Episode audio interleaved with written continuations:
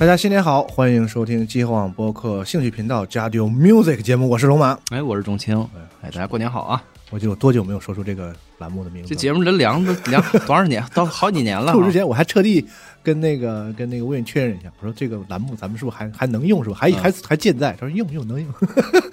就就挺神奇的。嗯，我就想，就是早几年集合还经常做放歌的节目，后来因为有各种原因嘛，嗯，然后反倒我进来做了一堆那种什么讲乐理什么这那个的节目之后，哎，反倒更不做了，就彻底没了。给做死了，这啥玩意儿？大过年的，咱们就是别别整一些特别特别硬的东西，然后就是多听听音乐，放松一下，就是然后呢，顺便也接也接触一些，就是咱借由咱们熟悉的什么赛博朋克啊和游戏这些东西的概念，去走进一下音乐历史，还就是比较，就是你随便干点什么，听听这个节目都挺好，不会有特别大的就是什么认知负担。嗯，那现在正在收听这期节目的听众呢，可能有一些是来自豆瓣的新朋友，因为那个豆瓣呢。不仅之前有也开了自己的这个游戏的各种评分和他们的讨论组，这豆瓣现在新加了这个播客功能啊，然后也是跟我们有一些联系和合作，然后以后我们集合的各种播客呢也会在豆瓣这边也同步更新。嗯，欢迎这个豆瓣的朋友们也来听我们的节目，就挺有意思。其实就是这体验跟那个集合站内还有点像，就是说你。听播客完了，里边提到一些什么什么书啊，什么电影和游戏什么的，完了有那个像咱们的那个站内的游戏库一样，哎，他们那儿也有词条，是吧？你可以点到那个电影去看看什么，挺好的。嗯，OK，所以今天咱们想聊一个什么话题呢？就是就是我想的，就是因为今呃去年我又把那个二零七七从头打了一遍，连那个呃 DLC 就是带整篇，然后我就说可以聊一个赛博朋克的音乐源流，但是呢，其实这是个这显然是个伪命题。就是这是个，就赛博朋克在音乐里边不是真概念。对他，我就我我刚刚问说，是不是有赛博朋克音乐这样一种真的有这个？哪怕它不是一个，你要说它有呢，它肯定是没有啊。但是呢，所有的比如赛博朋克题材的游戏的玩家、电影、电视剧的消费者，大家都对赛博朋克的题材里边经常出现的声音，就是这个，就是配乐也好什么的，嗯，就是有明显的共同的基础的印象，嗯，以及就是以至于最近这十多年赛博朋克题材的游戏啊什么的，它就是它的音音乐也越来越像，就是它明显有有同质化的这个基础在，是。那么呢，所以它也不是一个完全空穴来风的的的一个玩意儿，啊，所以呢，我们就借由回答一个假问题来接触一下，就是其实二十世纪音乐的一些真历史，就是因为如果你要直接去聊这些。呃，什么合成器的什么发展什么，大伙儿就听睡着了，就没啥意思。大伙儿正好借这个赛博朋克可以来接触一下这些东西，挺有意思的啊啊。就是我我想聊这个，就是契机，就是我发现玩二零七七的时候，我注意到它这个游戏的音乐它不是特别的，就是不是一般的三 A 游戏那种特别怎么说呢？就是英文有个词儿叫 generic，就是特别一般化，就是特别。你要说庸俗也好也好，或者说缺少特点也好，行活是吧？就 generic 就是说，就是你说你说这个我这个你看了一大片完，比如说你这个音乐你感觉咋样？完你想了半天，你说这音乐听着特别像大片的音乐，嗯，就没了，就说不出来。就是大部分的游戏都都符合我刚才说的这描述，就是你说不出啥特别的，就是啊情绪高的时候咣咣咣，完了情绪低的时候完了拿什么弦乐稍微垫一下，就都啥玩意儿都差不多。特别是一些大的商业游戏，对，基本上都是这样。电影也一样，就是所以这个。这个配乐的手法都是大同小异，所以呢，就是你制作精不精良的钱堆到位都其实都差不多，就这样。然后呢，但是这个是我我说的这个，就二零七七这个这个游戏的音乐给我很大触动，就是在这儿，就是它跟品质没关系，它明显不是这种一般化的东西，创作思路不是那样的，就是它明显有一些特别具体的东西，非常的，你听那个毛毛躁躁、叮叮咣咣那个那个声音，不是说一般的。所以你就是我觉得大家大家如果玩过那个杀出重围，就是就那个 Deus Ex 的话，你可以再回过头来听听那个 Deus Ex 的那个配乐。不是我说它不好啊，但那个游戏也也有它的好，但是它那音乐就非常行活，就很一般。哦，就是符合一般我们对赛博朋克那种。对，也不是说它不好，就是它品质可能就是一点也不差，跟世界观也吻合，跟当时那个情境什么的也都就是它功能性比较主要。对，它但是它那玩意儿听着跟速度与激情没啥区别啊，就是就差不多啊，就这意思。对，但二零七七明显明显不是，然后呢，但是一边你觉得它明显不是，一边你你听它这二零七七作为一个就是所谓最标准的赛博朋克题材的的游戏，它的音乐跟你在玩这个游戏之前，这个世界上流行的所有就是打着赛博朋克标的，就是比如这叫什么赛博朋克的歌单儿，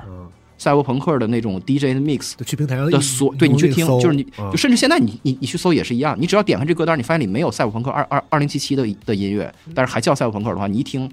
你就马上能意识到和二零七七的音乐是完完全全相反的极端，就是完全不一样。哦，它那么不一样吗？对，咱刚才开头听的这首歌，这个人叫 Narvant，他这首曲子叫 Fainted，就是就是很典型的，就是标准意义上的我们说赛博朋克的歌单里会出现的歌，但是在二零七七里完全没有的歌，所以这个中间的这个张力，就是让我觉得这值得聊一下。哦。就是因为你赛博朋克相当于不是个具体的东西，它就是一是。个一个框，一个一篮子的概念，完了把把这个完全相反的东西都被装在里面了。所以我们就聊聊这个事儿，就大伙儿可以闭眼想象你，你现就是除了二零七七这个游戏以外的大部分的，你比如说那些那些粉紫色的，然后那个像素风格的嗯，二 D 的那些赛博朋克题材的游戏的音乐，跟二零七七完全不同的，对吧？所以我们要就是回答这些明明完全不一样，但是还都被冠以赛博朋克的这个名字的音乐，它的这个源流是什么？它从哪儿来的？哦，就这样。然后我们今天这个节目呢，会就会那个大量的说一堆的这种抽象概念。嗯，这个就是如果你不是说特别喜欢音乐这些东西，对你来说可能就挺没意义的。但是这些词儿有一个好处，就是你可以看时间轴，把这些词儿复制到粘贴到那个客户端里面，你就搜，可以搜到很多歌单儿和哦 DJ 的 mix，、就是相它相当于是一个索引，就是哦关键词是吧？对对对，比如说我们提到这个这个宇宙音乐这 cosmisha 这个词儿，你就你你贴进去，你就可以得到就是六十年代到七十年代德国的这一类的音乐的很多很多，哦。就是相当于延伸阅读，特别简单，因为现在歌做歌单儿特别多，嗯。所以你就把这个贴过去搜一下，就可以搜搜到更多延伸的音乐和 mix。嗯，然后这是一个，另外一个提示就是说，我们接下来可没有办法把就是我讲到的，就是我认为是赛博朋克音乐源流的一些始始祖或者是标志性里程碑的东西，就是对后世影响极大的的音乐和特别准确的，就是比如说跟什么杀戮重围的这首曲儿，或者是跟二零七七那首曲儿直接准确对应上，这是不可能的。你甚至你可能听了以后，你也不一定觉得这个很明显跟你现在玩、你最近玩的什么游戏特别像。啊，但是你一定要就是放开一点去体会这个事儿。音乐不是那样的，就是音乐不是说，就是说啊，我学谁，我要跟他做的一模一样，然后把那个给直接复制粘贴过来，不是这样的。嗯，就是它它音乐风格溯源这个过程，它就是你想象是一个人音乐听觉的接受度扩展的过程。啥意思呢？啊？就是有这个乐队以前，人们是无从想象有这种声儿的。有了这个乐队以后，这个声儿就是完全稀松平常，就大伙儿都认为这个就是很正常。嗯，就是所以就是说，最经典、最伟大的音乐，反倒显得今天听显得极端的平淡，这就对了，嗯这就对了。为啥呢？因为它真的改变世界了，嗯，就真的改变世界之后，世界就变成他那样了。所以你再回头头听他，他就啥也不是，跟游戏也一样，就他就啥也不是，最经典的游戏就是你现在回头玩，就就最稀松平常的 对，这不就是最正常的游戏吗？对。对，因为它改就变世界，所以它不会给你那个特别，就是哎，这个哎，这个真是新奇酷，特别标新立异，跟别啊不是，因为这是个真正主流的东西，真正有有影响力的东西，对就塑造当代音乐的东西，会让你今天回过头来听五十年前的东西，会觉得特别平平淡，嗯。这是对的，因为它影响力大。嗯，行，那那咱们就开始啊，就是我们这个节目分两期，上一期呃那个就是聊这个就德国摇滚，哎呦，就德式摇滚。下一期会聊一些其他的东西。这德式摇滚这个就很有意思，这个英文词儿叫 kraut rock，哦，是专门的一种，对，就是就是其实就是德国六十年代往后开开始的那个摇滚乐，基本就是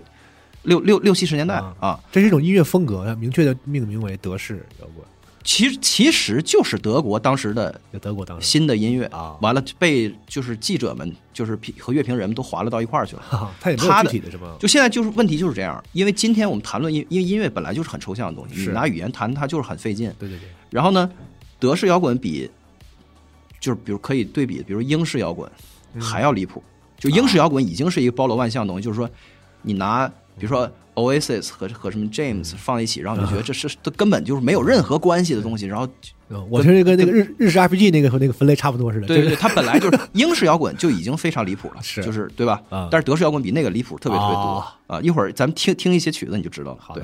就是大体来说，就是六十年代到七十年代德国的摇滚乐，这个东西孕育了特别多今天就是广泛的、普遍的和特别基础的，就就是无处不在的东西，就是从德国的摇滚乐出来的。就是上世纪六十年代到七十年代，在我看来是人类文艺的最后一个高峰，就是大高峰。啊，也就战后创伤还在这个弥合的过程中，嗯然后工业发展又非常迅猛，然后人人们享受到当代就是嗯。工业文明的成果，然后又产生新的社会的矛盾又很激化，然后大伙儿看到哦，一稳定之后的新世界，那的秩序和社会公正产生，就是社会公平的新的问题，啊，然后就是一一脑袋包，那也是冷战很火热的那个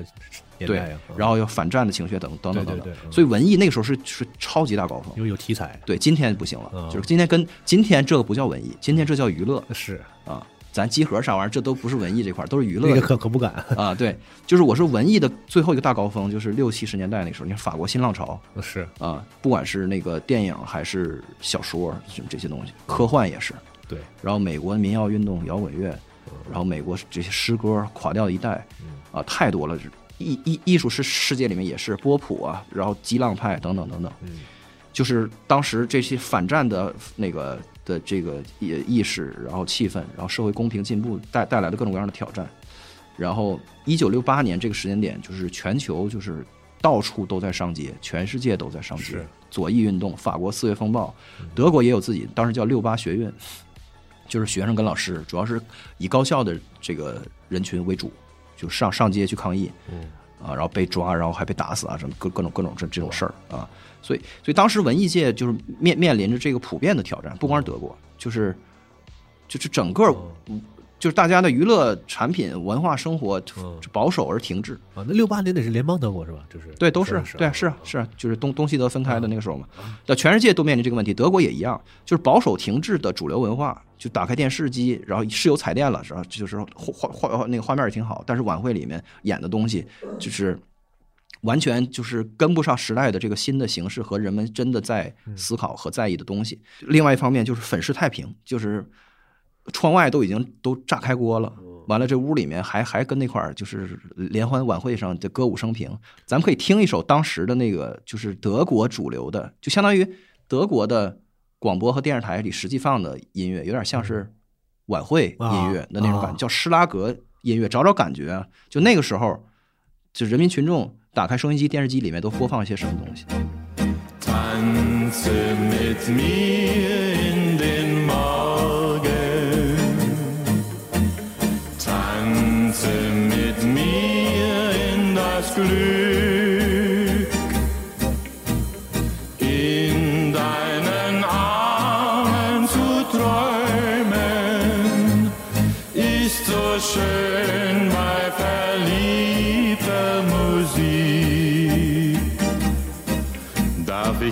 Ich bitten zum Tango um Mitternacht? fragte ich Susanne. Sie sah mich nur an und ich wusste, dass sie mich so glücklich macht, wie es nur eine im Leben kann. Tanze mit mir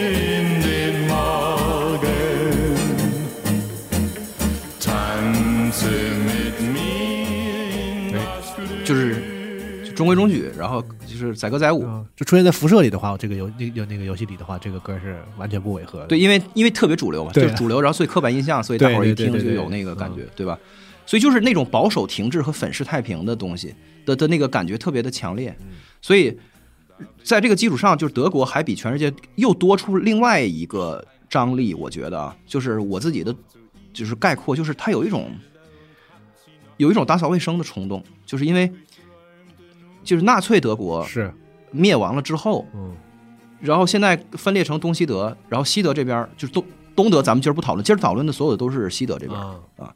就是西德这边就是面对这个问题，就是说我们的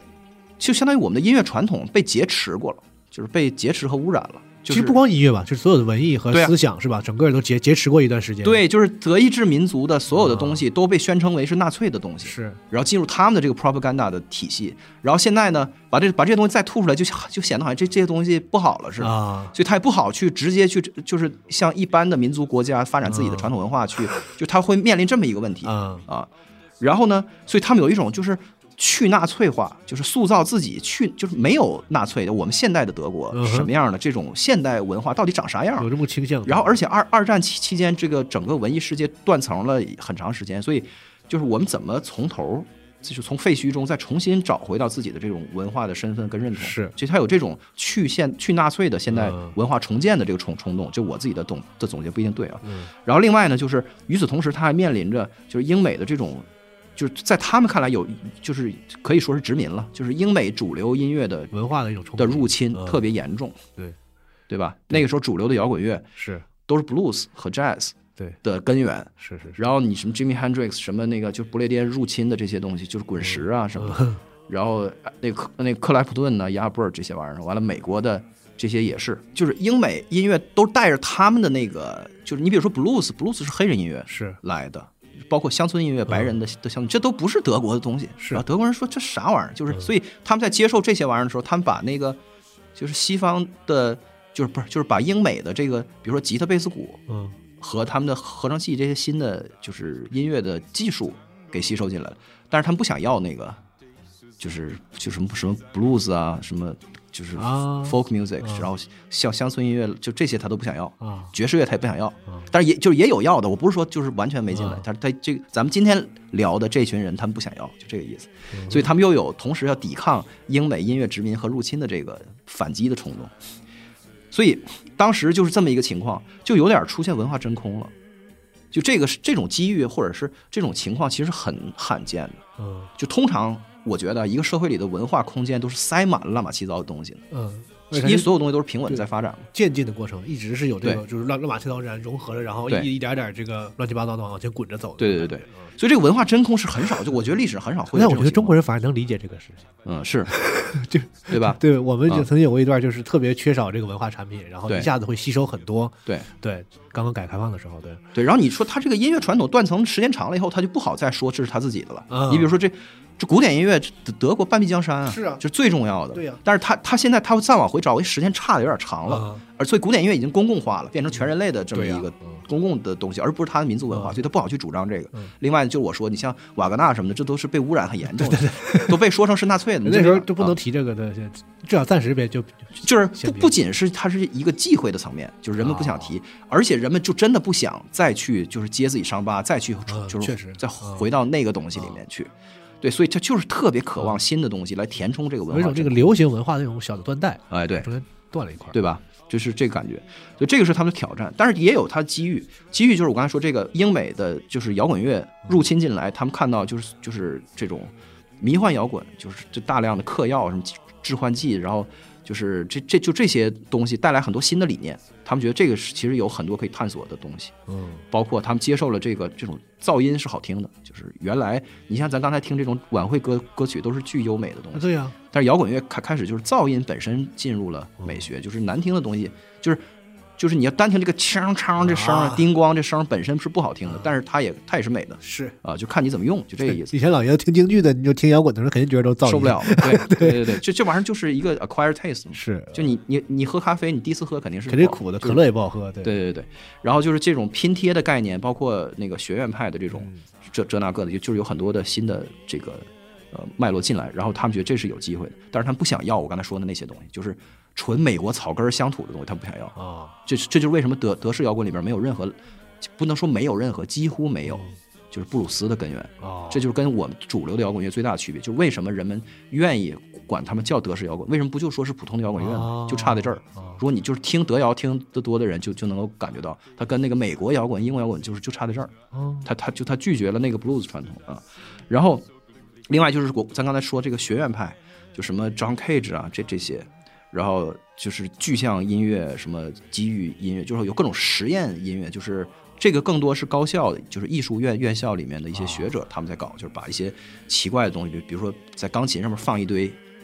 乒乓球完了，摁就弹钢琴的时候就弹出叮叮当当的声儿，就是他就是用破坏性的和对呃乐器改造的方式去产生一些新的声音，然后引入随机性啊，还有就等等这就这些啊，然后再加上就是工业文明带来的一些新技术，就是磁带机跟合成器，就是所以让音乐就是发声的装置、发出声音的装置越来越多了，所以这些东西就变成了新语言，新语言和这个新空间一结合，光就爆发出了这么一个东西，就叫德式摇滚。就是那个年代的德国的这么一群人做的摇滚乐，啊，这个 crowd rock 这个词儿里，这个 crowd 就是一战和二战时期英语国家管就是德国士兵叫的名字，就是也不叫德国士兵，就德国人，就叫都叫 kraut。kraut 这词儿来自酸菜，德德国的那个酸菜就 sauerkraut。哦 sour 是酸的意思，kraut 就是菜或者所有的那个植物、叶子、根茎什么就这种啊，所以就是有一些这个就是不太尊重的意思吗？当然了，当然是贬义的了。酸菜佬是不是对？对对对对，因为德国人吃这玩意儿，啊所以他们管这个叫就叫 kraut，所以它这是一战、二战时期的英文里的蔑称。哦，然后 crowd rock 这词儿，但是因为它本身是个光辉灿烂的一个东西，是啊。所以到后来就变中性了，就是他们也不觉得这个很冒犯，当然也有人不乐意，但是总的来说，crowd rock 这个词儿现在是一个是可以被收录在词典里的词儿啊。然后，对，然后就是咱们刚才提到，就是德式摇滚跟比英比英式摇滚还严重，就是它是个那种一篮子概念，它本身不具备任何实际的是性质。是一会儿咱听一些东西你就知道了，因为它这个词儿本身就是英国人给起的，没有任何音乐性上的指向性。对，因为当时就是音乐世界的的的优势国是英国，是所以英国的乐评人、记者什么的，他们就是觉得这个德国现在爆发出一堆那个嗯叮叮当当的，听着什么都不像的一些东西。新东西，咱管这个叫就叫泡菜摇滚，就是这个意思，就是 就 crowd rock。显然是有一些不太尊重的当对在当时啊对，因为德国人自己从来不会这么叫啊，肯定然后德国这个圈子里的人自己管自己叫啥呢？叫 cosmische Music，就是 cosmic music，就是宇宙音乐宇宙语哇，啊、为什么呢？就是两方面，一方面就是它这个声音确实就是很抽象，就是特别特别的抽象。就抽象这个词儿，现在就最近我发现被网友玩玩烂了，抽象变成、无法无法理解，变成傻逼的意思，就是现在抽象不是我我这儿说抽象就是很抽象的意思，就是具象的反面 啊。对啊，就声音巨反义词对巨抽象，然后合成器的这个最早的大规模的应用，就是就是他们这儿，嗯就合成器这个东西最开始发明出来就就特别昂贵，就是木格和 Bukla 他们两边儿就是各自有两个脉络。今天我们不展开讲这个，但是最早合合成器出来，一本就是它本身是一个技技术奇观，就是它是一个一堆大模块，两米多高的那个。就是大设备，啊然后被推到那个交响乐团那儿，然后被作为一个就是代表未来的那一个就是奇特造物，明白吗？就是然后黑黑科技，对对对，你看那个伯恩斯坦那个青年人的的音乐会里面，他就是他把这个给就作为科普的东西，然后给推到舞台上说，这个东西现在插上电，它能演奏巴赫。所以最早的时候呢，就是合合成器作为一种纯粹猎奇的东西啊，它是拿来用来就是。他想证明这个东西是有意义的，就是他说啊，我可以模仿小提琴的声音，我可以模模仿那个长笛的声音，但其实他模仿什么都不像，啊。就是减就是模拟减法和合合合成器并不具备模仿真乐就是声学乐器的能力。对对，但是他作为那个猎奇的时期，他就是用这种方法去演奏一些什么巴赫和莫扎特什么的，所以最早的什么 Wendy Carlos 的专辑都是都是都是拿这个来弹什么巴赫复调什么这种啊。然后呢，这个合成器的这个技术，就是到德国之后，就是开始被他们各种探索，就是他们就不打算把这个合成器当成这种刚才说的就献媚于古典音音乐，或者是停留在这个奇观欣赏的这个角度，而是说这合成器可以做出特别奇特诡异的声音。然后他们讲这个玩意儿，这声音能不能用，能能有什么用？就这样，对，所以。这个合成器本身带带带来的声音是非常抽象的，所以这个就是有很太空的感觉。这跟后跟这跟我们那个熟悉的英文世界里那个太空摇滚是完全不一样的。太空摇滚还是吉他音乐，还是就是美国摇滚乐里的那个东西 衍衍生出来的哦，啊，那跟这个不一样。刚要问跟那个是听着啊那个叫 Space Rock，对呀这个叫 Cosmisha，这咱一会儿听例子你就知道，别着急啊。嗯对，然后另外就是加上很多混响和延时和拼贴，总就是组合在一起，就是特别特别的宇宙。对啊，另外呢，就是我刚咱刚才讲的那个道理，就是当时德国人特殊的这个文化处境，导致他们格外格外的不关注现实，就是他们的音乐不关注现实，特别走向幻想。就是一方面，他们跟当时的什么社会运动什么的关联不太紧密，嗯。啊，就是就他们这些音乐跟什么劳苦大众什么反映，就是什么社会不公正啊，我们要争取自己的权益，跟这没关系。这，和英美很不一样，这件这就完全不一样。啊对，英美是很反映这个，对吧？反文化运动啊什么，这跟嗯。那个都是非常跟现实有关的，是对吧？但是他们这个不是，他们这跟那些都没有关系啊。然后跟他们过自己的民歌和传统就更没有任何关系了。嗯所以这两头什么都没有关系，就导致他们的音乐是就是不关注具体的议题，然后也不关注自己过往的文化身份，就特别幻想，格外的幻想。这就是为什么他后来德式摇滚就是就是启迪了整个的，就是当代的电子音乐。以及所有的跟科幻，特别是跟赛博朋克有关哦的各种各样的东西，就是因为他有这个文化处境。对，就特别架空他他他的声音对。对，咱们就是再不多说了，咱们听一个，听听。这这这个乐队叫 Cluster，这是他一九七四年的专辑 Zuckerzeit。Zuckerzeit 这个词儿就是英文的 Sugar Time，甜蜜时光。你听一下，这跟甜蜜和时光没有任何关系。这这曲子叫 Rota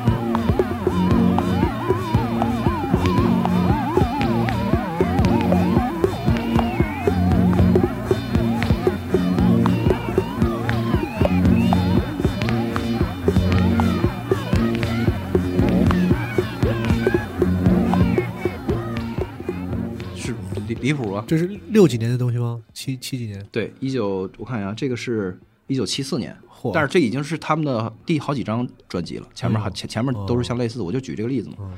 就是 你这玩意儿拿到现在说，谁发一张这个，是不是也挺对吧？还还是挺新潮的？就是绝对的，就挺先锋的是 avant-garde，就就绝对就是先锋的，嗯就这几乎都没什么可可听性。但是你能感觉到，就是现在就是他用这种就是随机的那个电压，然后来调制那个合成合合合成器出这个啾啾啾啾啾的这个声儿，对于他来说是一个非常，就是他能把这个玩意儿作为一首歌发出来。就实际上就是今天我们实现他这样的声音并不难，是啊，就这个声音本身并不是一个很难得到的东西，但是当时是具有非常大的那个冲击力的，就是即使就是对于他们自己来说，他觉得这是个很有意思的东西，他觉得这个是是个是个好像一个新发现一样，有这个感觉。对，然后另外就是我不是抬杠，就是你可能。如果熟悉德就是德式摇滚的朋友，可能说你为什么要放这玩意儿？就是你为什么不放一些四平八稳的动次打次？就是更、更典型的，就是就我们听这个最起码听着像个歌的东西。对对对对，这个还真不是我抬杠，就是因为今天喜欢德式摇滚的人，比如说你比如说那个，就是这个国内有个乐队叫那个重塑雕像的权利，嗯，那就是很他就是是就是我不知道他们自己怎么想啊，但是在我对我对我来说，他就是一个就是特别点的嗯。德式摇滚的乐队，嗯而是对，就是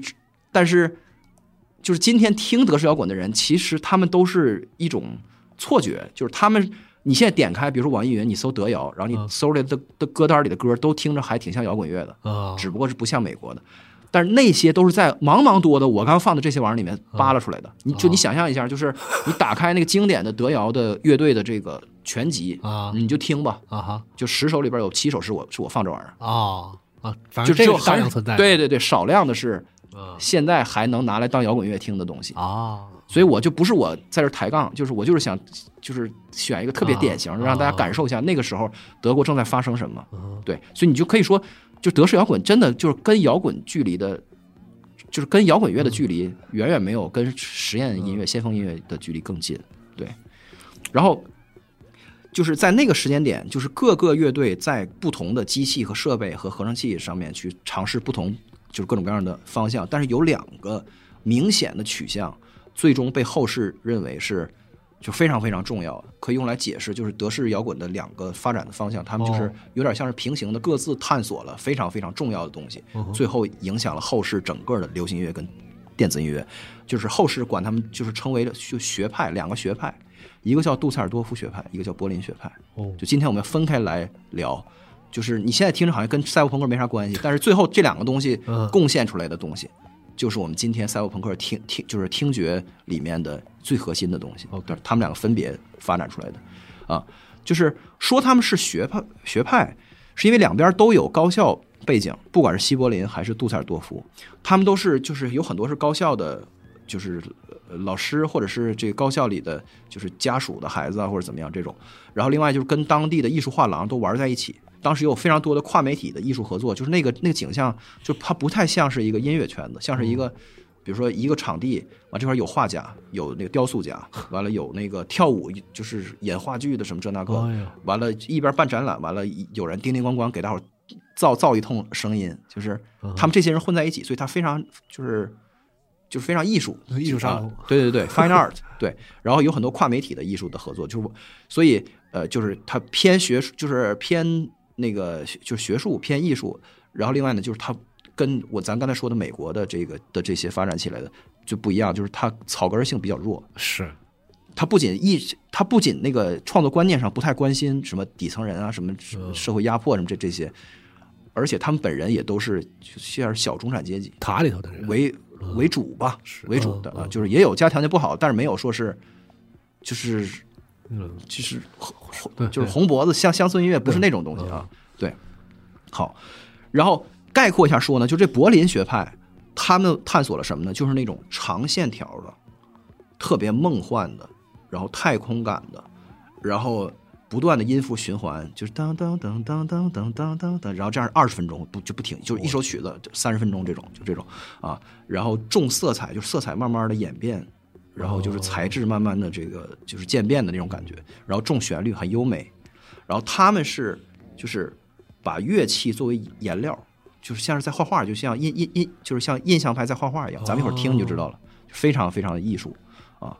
他们的代表乐队是 Tangerine Dream，就是菊梦，咱一会儿听就知道了啊。然后这是柏，这是发生在柏林的西柏林的啊。然后另外一个场景就是在杜塞尔多夫，这个这边是完全相反的，他们是特别硬朗的，强调节奏的。然后他们用合成器发出的声音，就是用各种实验的方式发出声音，都是特别短促的、充满活力的、重节奏的，咚咚咚咚，就是好对噼里啪啦的对对对，跟跟那个旋律是完全相反的，哦而它是重身体的。他们管自己的音乐叫做身体音乐，对哦所以代表他们的代表就是叫做 Kraftwerk 发电站。对，所以就是柏林学派和杜塞尔多夫学派这两个学派，当然不是说他们没有没有交流啊，那个那个年代大伙儿都能坐飞机，还是有交流，但是呢，他们两边探索的东西是非常不一样的，我们就是分开来讲。对，好，我们就开始先说这个柏林学派，这个它这个学派这个词儿是 school，就是学校那个词儿，Berlin School 和 Dusseldorf School 啊。柏林学派当就当时，当然我我再说我再说一遍，这个这俩概念都是后世的人为了就是表彰他们和 和和就是历史概括来来提，当时他们没有人说这词儿啊，玫瑰战争，我说我现在打玫瑰战争，对。啊 对。啊，好，然后在西柏林地区呢，就是就我刚才说这种，就是个有个艺术圈子，他们那个当时氛围很奇怪，因为当时西柏林是东德的包围的地方，对。是像西德的飞地，对，然后西德的首都不在这儿，就嗯。东德的首都是东柏林，但是西德的首都在波恩就不在这边，所以就西德是个很奇怪的这么一个地方。是。啊，然后呢，就是他当当地有一个就是剧院空间叫 Zodiac Free Arts Lab，就是叫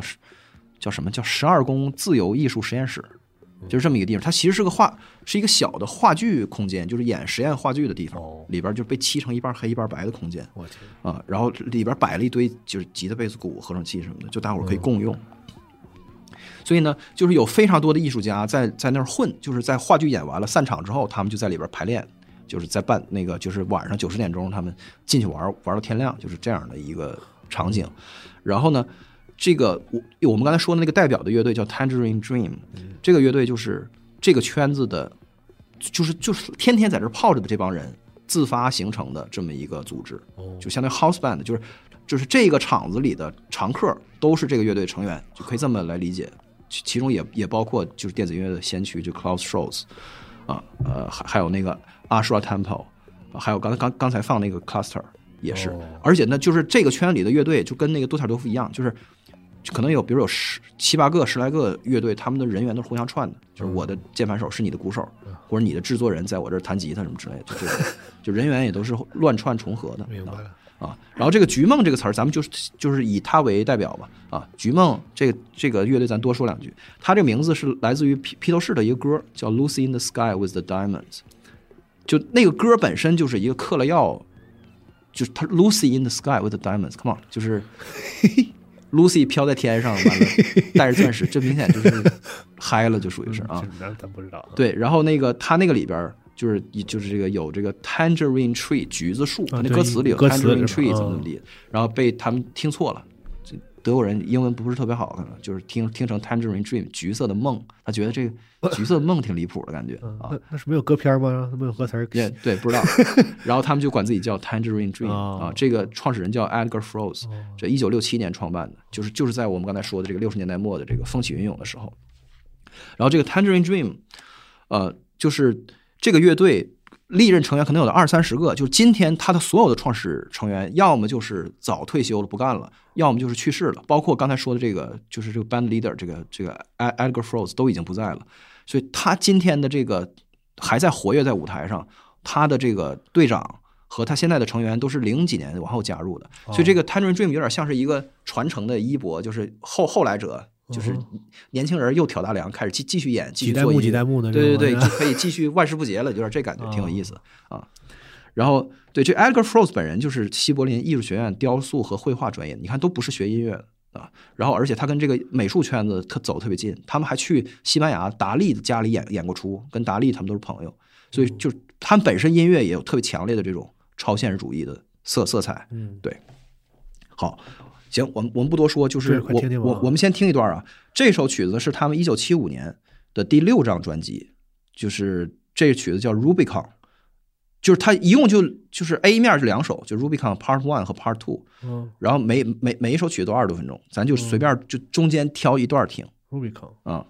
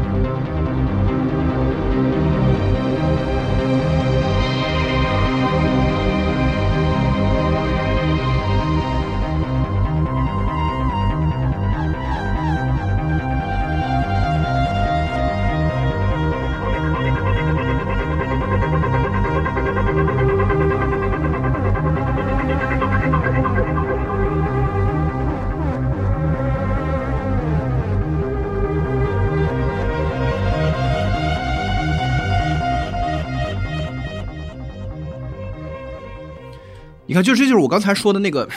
那个问题，就是那个挑战，就是说，因为他就是他真的塑造了后世的影视所有的影视配乐和电子音乐，所以今天我们再回过头来听当年开创性的东西，就当年真的先锋的东西，你听不出啥个数来，就是你可能 就是你你觉得可能也挺好听，嗯但是没有特别的，嗯那就对了，就是就是这个问题，就这这个我们强调他们就是这柏柏林学派的重要性是的的难点就在这儿，哦就是你怎么能够意识到这个东西当初是多大的影响，就后面的所有的电子音乐的制作人，呃，包括配乐的人，就是都把菊梦看成是自己最主要要的影响。就不知道菊梦的人，他们的偶像也都被菊梦所所所影响过，就是宗师级别的东西。哦对，这是一九七五年的，但是他这个乐队是一九六七年就成立了，嗯所以前面还有很多都是这样的。所以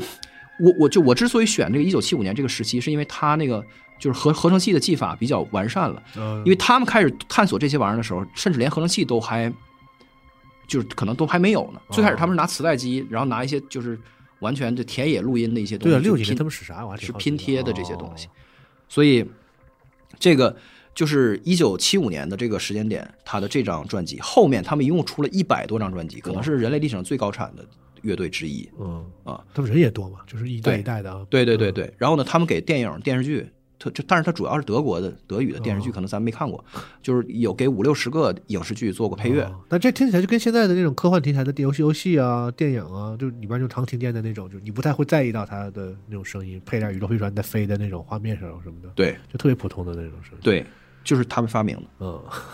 就今天变成了最最普通，对对，普通的不能再普通的语言。对，但是你还是能够感觉到它的其中的那个就重要的东西，就是它，因为大家都拿到了这套设备和和这套录音，然后琢磨这些声音的方式，比如倒放啊，什么拉长、啊、缩短，什么那个就是调制这个、嗯这个合成器啊，去改它的电压什么，这导致的各种是什么效果。但是他们注意的是什么呢？就是我的我的意思是，相对于别人，比如说相对于那个杜塞尔多夫学派，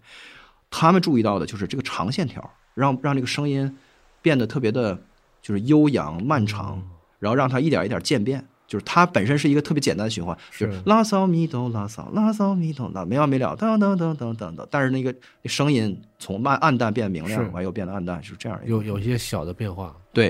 有点像流水一样。有点像那个就有一种宇宙射线的感觉，就是在一个广大的空间里，然后它会一直走，一直走，然后但是会有变化，那是嗯，所以不知道，对，就是这感觉。嗯对，然后你有的时候你听那声音像飞鸟，像是那个扑腾翅膀一样，扑腾啪啪啪啪啪。啊有的时候像那个像流水在冲刷一样，是，但是其实都是一些电子乐器的的那个嗯设备来反来产生的声音。嗯所以就是他们也就是天天生适合做影视配乐和游戏配是配乐，然后他们也确实做过做好多。嗯。GTA 五也有他们，但是这玩意儿，你说，就像你之前在那另外的节目里也讲过，就是是因为后世的东西都使了这个，对，然后现在导致我们回过头去听他们七几年的东西，一听就是有，因为它成为了公共语言了。就普通嘛，就就你哦就是觉得很普，通。就这个，这个我刚才说，这个音乐一你一听，给你一种就科幻，然后宇宙射线的感觉，是他妈因为它就音乐本身有这个力量，还是说，因为从七五年开始，所有的东西都在用这个，然后让你有这个联想？我咱也不，我也我也我也不好说。这绝对是这我我觉得这俩肯定是一半一半吧，哦就是就是肯定是他这个不断强化的过程，是是因为他听着像，所以他就用的越更厉害。用的越多，你越听着越像。对啊，包括那个就是 BBC 本身，它有一个就是 BBC 的广播电台对对这个事儿的贡献也很大，啊就它有一个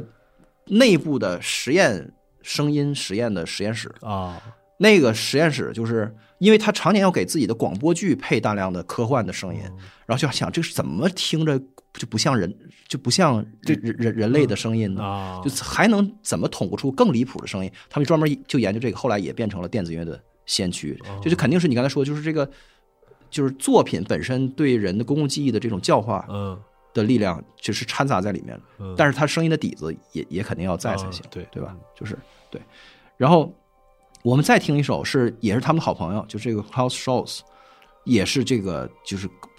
电子音乐绝对的这个教父之一啊，一九七二年的一首曲子，就是他因为他作品集巨多，就是啊可能可能有上千首。然后我就觉得这一首特别有意思，是因为它名字，这名字它这首曲子的名字叫做《Study for Philip K. Dick》，就是。PKD 呃 PKD 的研究，是就是这一首曲子是一九七二年。你要注意那个，就是仿生人会梦见电电子羊的小说是发行于一九六八年，嗯，就这个没就前后没差多少。正火就是我不知道他这个小子他发发发布的时候已经在世界范围内引起巨大轰动了吗？没有吧？我理解没有，啊，就是他有那个什么什么雨果奖的那个提名嘛，但是没有没有今天这么大影响，对远远没有。对吧？但是我想说，就是所有的这些科科幻的，就是想法，在所有的媒介上面都都有人在探索。嗯，就你能想象这个事儿吗？就是说，他只要有一种 sentiment，一种新的情绪，一种感受存在在这个世界上，嗯，他就不可能只由一个媒介的人感受到，这这不可能的事儿。对，你懂我意思吗？就是、嗯比如说，咱们现在感受到这个说人的意识和机器的意识什么什么交织混杂，我们分不清楚什么是人，什么是机器嗯，这事儿怎么可能只有小说家想？这是不可能的。对，就是我的意思，导演只要一搞音乐的、对搞动画的、搞游戏的，全都会做这个。就是在同一个时期内，没错所有人都会感觉到，然后所有人都会在自己的媒介里去探索，这才这才合理嘛。对对对，不可能说是有一个感觉，别人都没感觉到，就这个 就做音乐的人感觉到，然后他交给了别人，这肯定不是这样。嗯，对，所以就是在 PKD 写这些东西的时候，的同时音乐这个世界就是嗯音乐圈也在用他们的方式在在探索，然后比较早的看到他小说的人，还就是还就是还调侃他，就是嗯就是做过这样一首曲子。我们来听这个 Klaus Scholz 这位前辈，就是一九七二年他心中的这个 PKD PKD 的声音是啥样的？嗯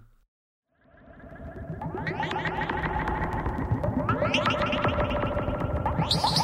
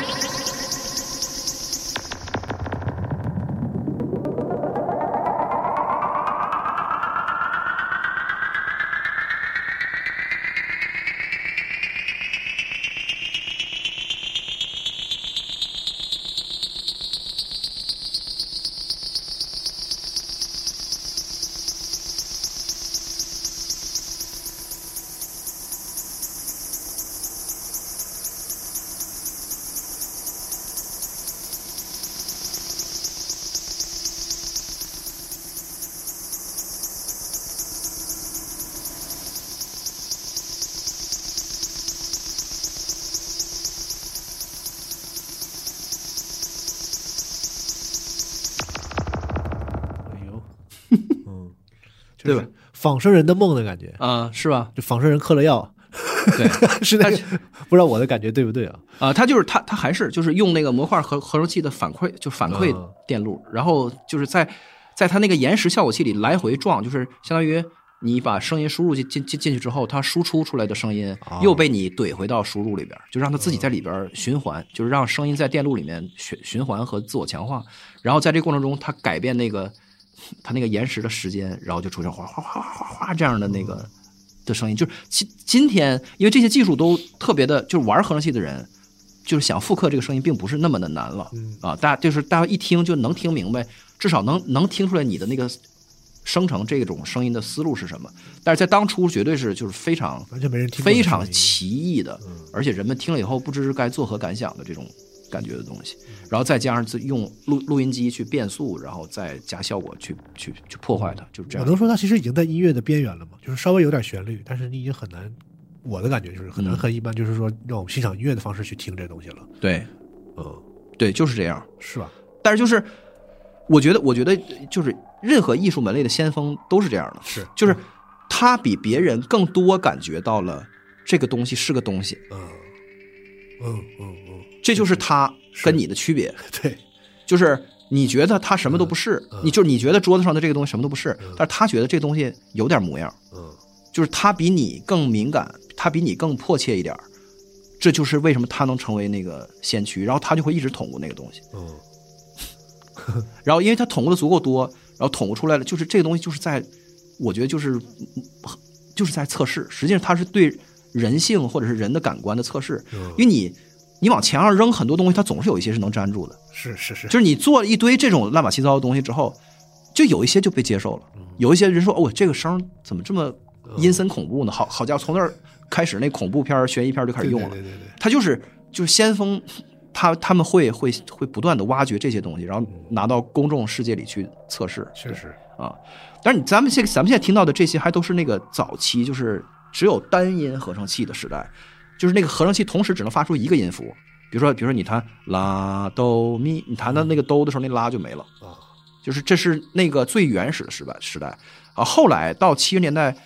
末期到八十年代开始有这个复音的合成，就是你可以同时发四个音、六个音、嗯，八个音，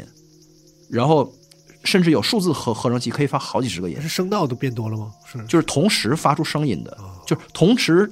发触发的音符超过了一个，原来只有一个，变和弦了吗？对，就变和弦了，就这意思，变特别长、特别复杂的和弦，而且可以多声部，就这个音是这个声，那个是那个音是那个声嗯，就这样也。在进步嘛。对对对，就是所以柏林学派到八十年代就更加大放异彩，成为了一个支配性的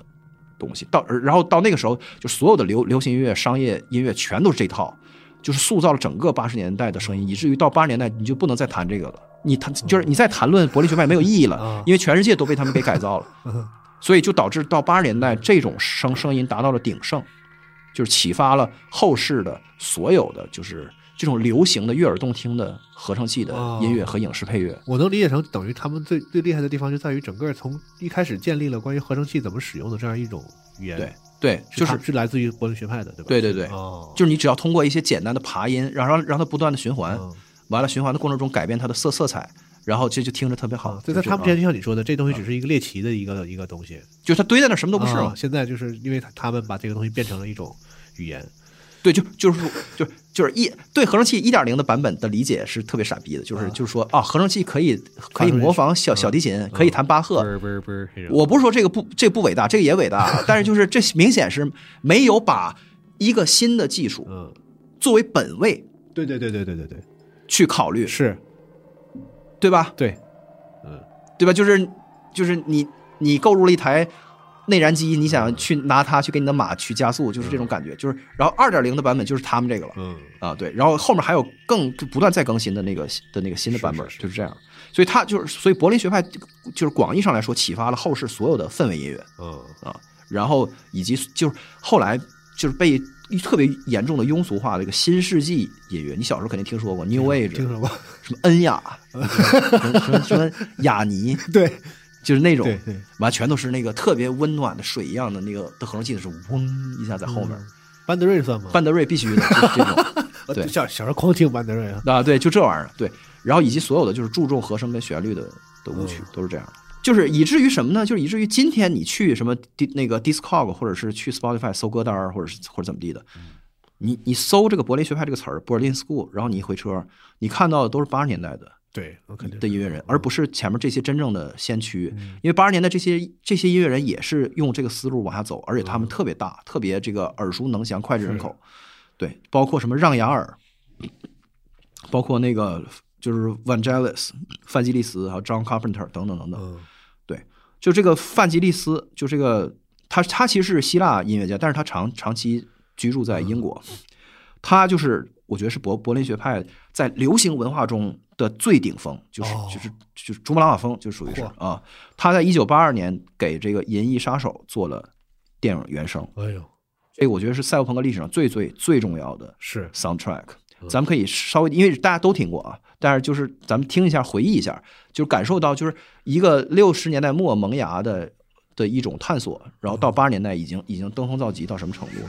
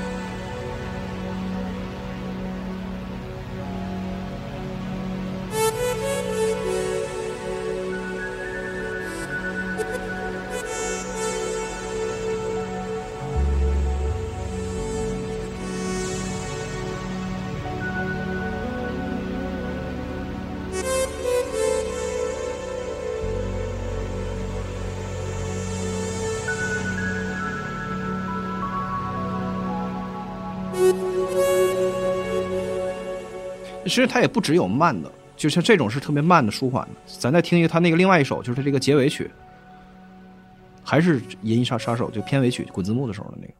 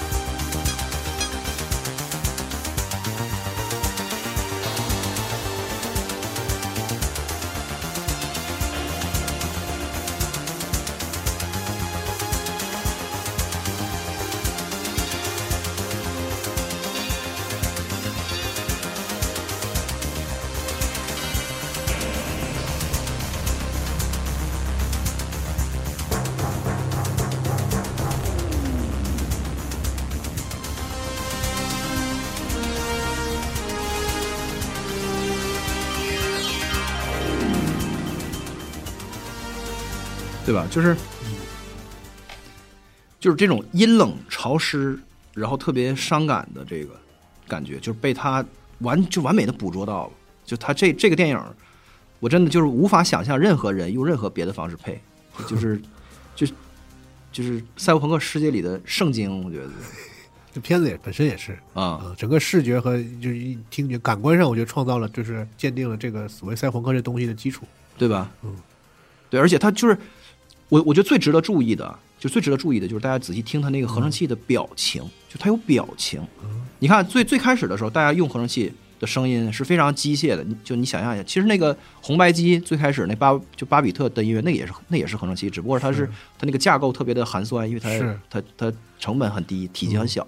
就是就是只是块儿状的嘎嘎嘎的声音。嗯，机械的，呃，对，然后呢，后来就是有就柏林学派的人在在在探索怎么让它发发出有点就是此起彼伏变化的那个情感的那个感觉呃的那个感觉。然后等到八十年代的时候，就是复音和的合成器，然后到 Vangelis 这样的，就是跟就是就天生我材必有用，就属于是嗯到他这样的人手里之后，他变成了一个可以我如泣如诉，跟那个什么似的，就是他那个表情丰富的，跟什么小提琴啊，跟二胡没有区别。嗯就我想说的是这个事儿。哦，啊，就是他有一台琴，就是叫这个，就雅马哈 CS 八零，这咱们稍微具体探讨一下，就是这个，这个合，因为减法合成器的这的的的顶峰就出现在基本上七十年代末八十年代初，然后到范吉利斯拿到这台琴，然后做出了这个音乐之后，因为他这个美学，就咱们现在刚才刚听到的这种、这种声音。就是太主流了，就所有人都爆炸式的就要学它，嗯然后导致就整个八十年代被这样声音淹没了。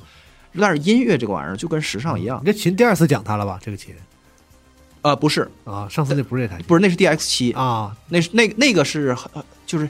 杀死这个的啊下一个他，嗨哈。这是这是被 DX 七杀死的的那台琴哦，这个叫叫 CS 八零，CS 八零 CS 八零是就是模拟时代的雅马哈的那个王，这这王者这个琴当时卖八千美元，现在你四万刀要能买到，嗯，你就捡着了你赶紧下手啊，没有找就找不着啊 啊，而且这个就是你要有这个就传家宝，就是嗯。就是你就留着吧，就比就是比什么什么什么钻石跟古董都都牛逼太多，就是是这样，就是因为八十八十年代的那个美学，因为太厉害了，所以呢就是被用透了，很快就跟时尚一样，是这玩意儿是轮回，就是你哐一下然后所有的商业音乐，所有的流行音乐全这玩意儿了，完了第就第，然后等就是很很很快人就受不了了。是到九十年代的时候，就把这东西全抛弃了，嗯就变成另外一套的声音了。所以这这个声音，就是就跟这个跟跟他这台琴的关系非常大。就是这个范吉利斯，他就是曾经接受采访的时候说，他说他说 CS 八零这台琴给他的感觉是，他终于能承认有一台合成器可以是真正的乐器了。就是嗯他本人还是个偏古典音乐的这样的感觉，虽然他他年轻时候也组过摇滚乐队什么的，但是他就是看不上大部分的合成器。虽然他是最最伟大的合成器大师之一，但是就是他觉得这台琴的那个表情，我刚才说那种细腻的可表达的东西，嗯。那个可容纳的那个，就是就像一个人，你比如说你拉小拉小提琴，你可以揉那个弦，对吧？啊，你可以轻轻的拉，你可你你可以那个使劲震着，蹭蹭一下，就是小提琴的奏法可能可能有四五十种，这就是声学乐器的特特点，就是它这琴是是这么一个琴，但是它跟电子琴摁出来那声是完全不一样的，因为它有个如如泣如诉的，或者是的操作，它能它有无数种对人味儿和那个情感。对对对对对，但是合成器原来是没有的。是啊，嗯然后后后来有一些变化，但是不可控的，是一些乱码七糟、叮叮咣咣的。嗯然后到到它这个时候就发展到什么样的程度？就是我我我就我给我给大伙儿稍微拿软件演示一下，因为我啊做这个不是有音乐性的东西，我就纯粹是想强调出来这台琴它有一些就是他登峰造极的东西，以及就是 Vangelis 他从里面抠出来了什么了不起的东西。你就你就听一个和弦啊，就是最简单的和弦，咱就拿这和弦来来举例子啊，这不是六个音吗？嗯啊，噔噔噔噔噔噔，对吧？然后你把它一顿调，就是绿什么绿波这那个的，然后加上一些那个混响效果，然后然后你听它声音是这样的。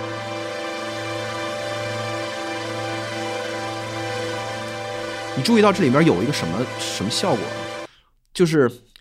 它不是六个音吗？嗯当当就当当当当当当，对吧？这里面有两个音，就是这两个音，就是这六个音里边有有四个音是固定不动的，另外两个音就是它俩在一前一后的来回，就是其实像是谁变得更显眼，谁又变得更隐藏，它俩在来回在交替。你你仔细听啊，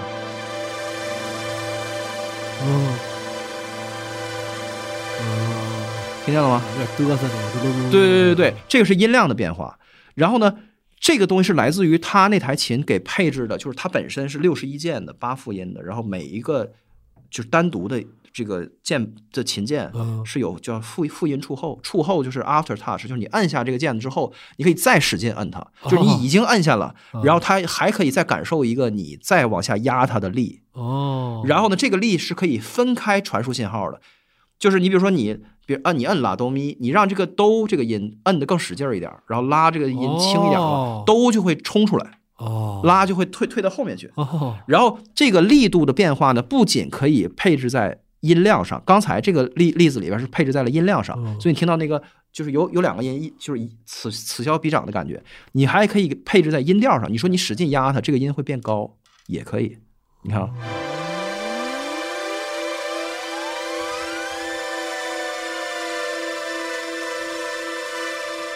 听见了吗？就是有的音在变高，哦有的音在变低，就它能出现这种神奇的效果。然后呢，这些就是这种这种效果，就是你可以自己去编程的，就是你你可以把这个力度给它就是关联到什么东西上。你你看，你看，我们刚才有关联到音量上，有关联到音调上，还可以关联到明暗或者是它的音调的震动上。咱们再听一个例子。啊，这个是没有变化，就是所有人一起来震动，嗯然后接下来就分开听啊。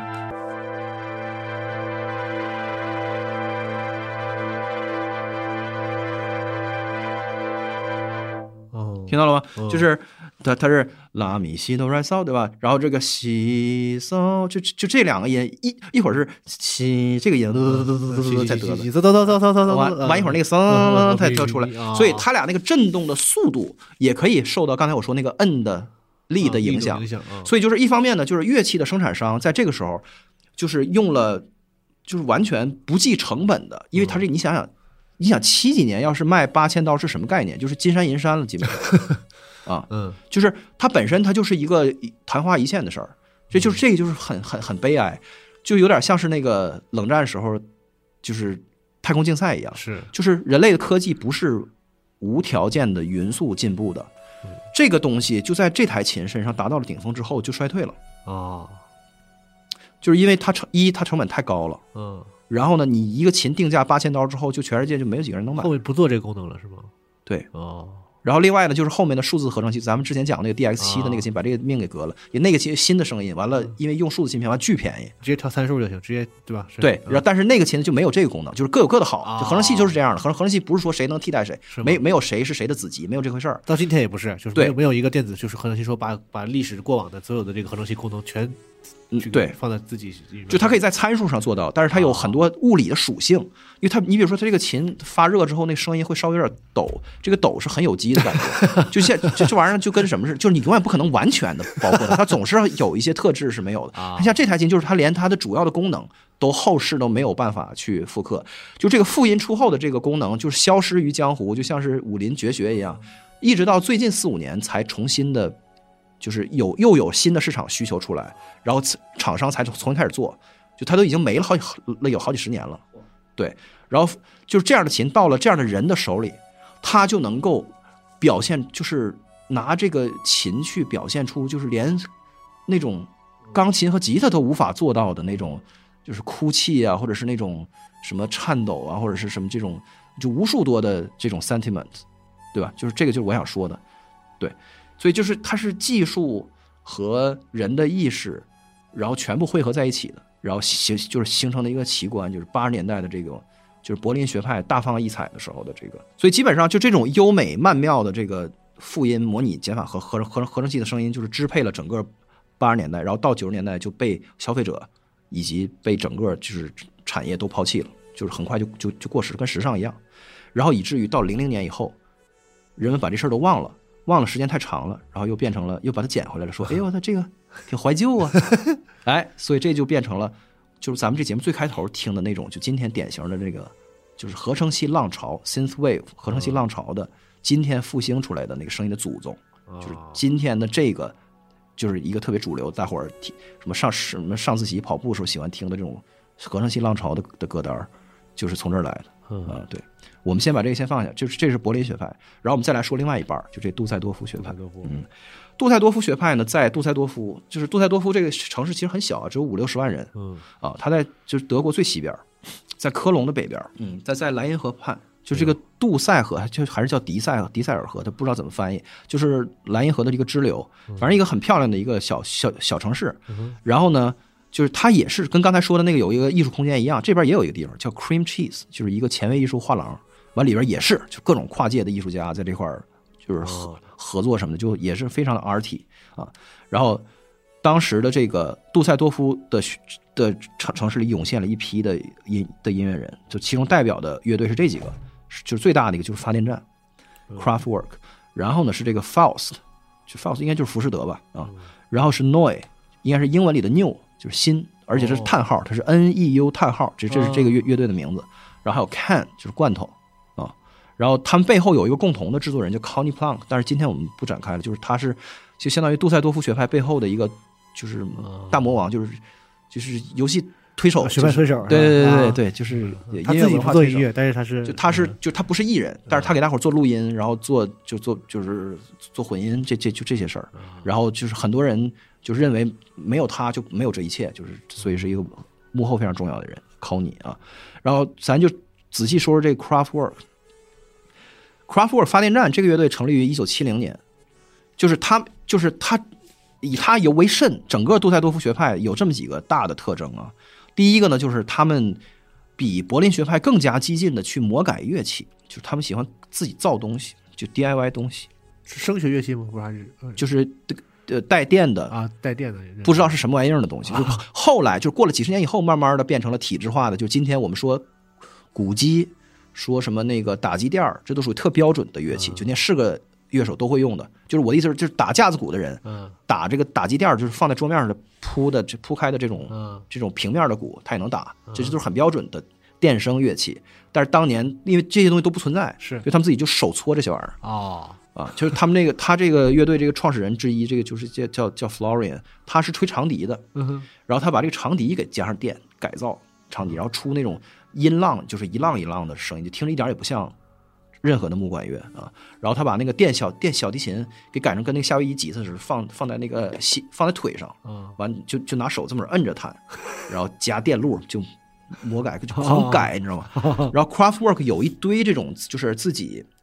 就是他自己发明的，就是他不仅是那个出声的原理很有意思，而且他们因为发电站是一个那种就是假装自己是机器人的乐队，就是他啊唱歌会那样式儿的，就是啊。咔咔会跳那种，就是就是机器人的简简单的姿势，他们四个人一块儿这种，所以他还融入到他们的表演里边啊。你比如说他们做的那个那个电鼓，就是看就是几个大大铁片儿在桌子上，完了底下拿电线连着，然后他拿一个拿那个五号电池，然后和那个锡用锡纸把几几节五号电池给卷在一起，然后把他那个电正负极全连到这个这个这个锡纸上，就导致这个他手里拿着这鼓棒，这鼓棒上面蔓延着就是轻微的电流，啊。然后去打这个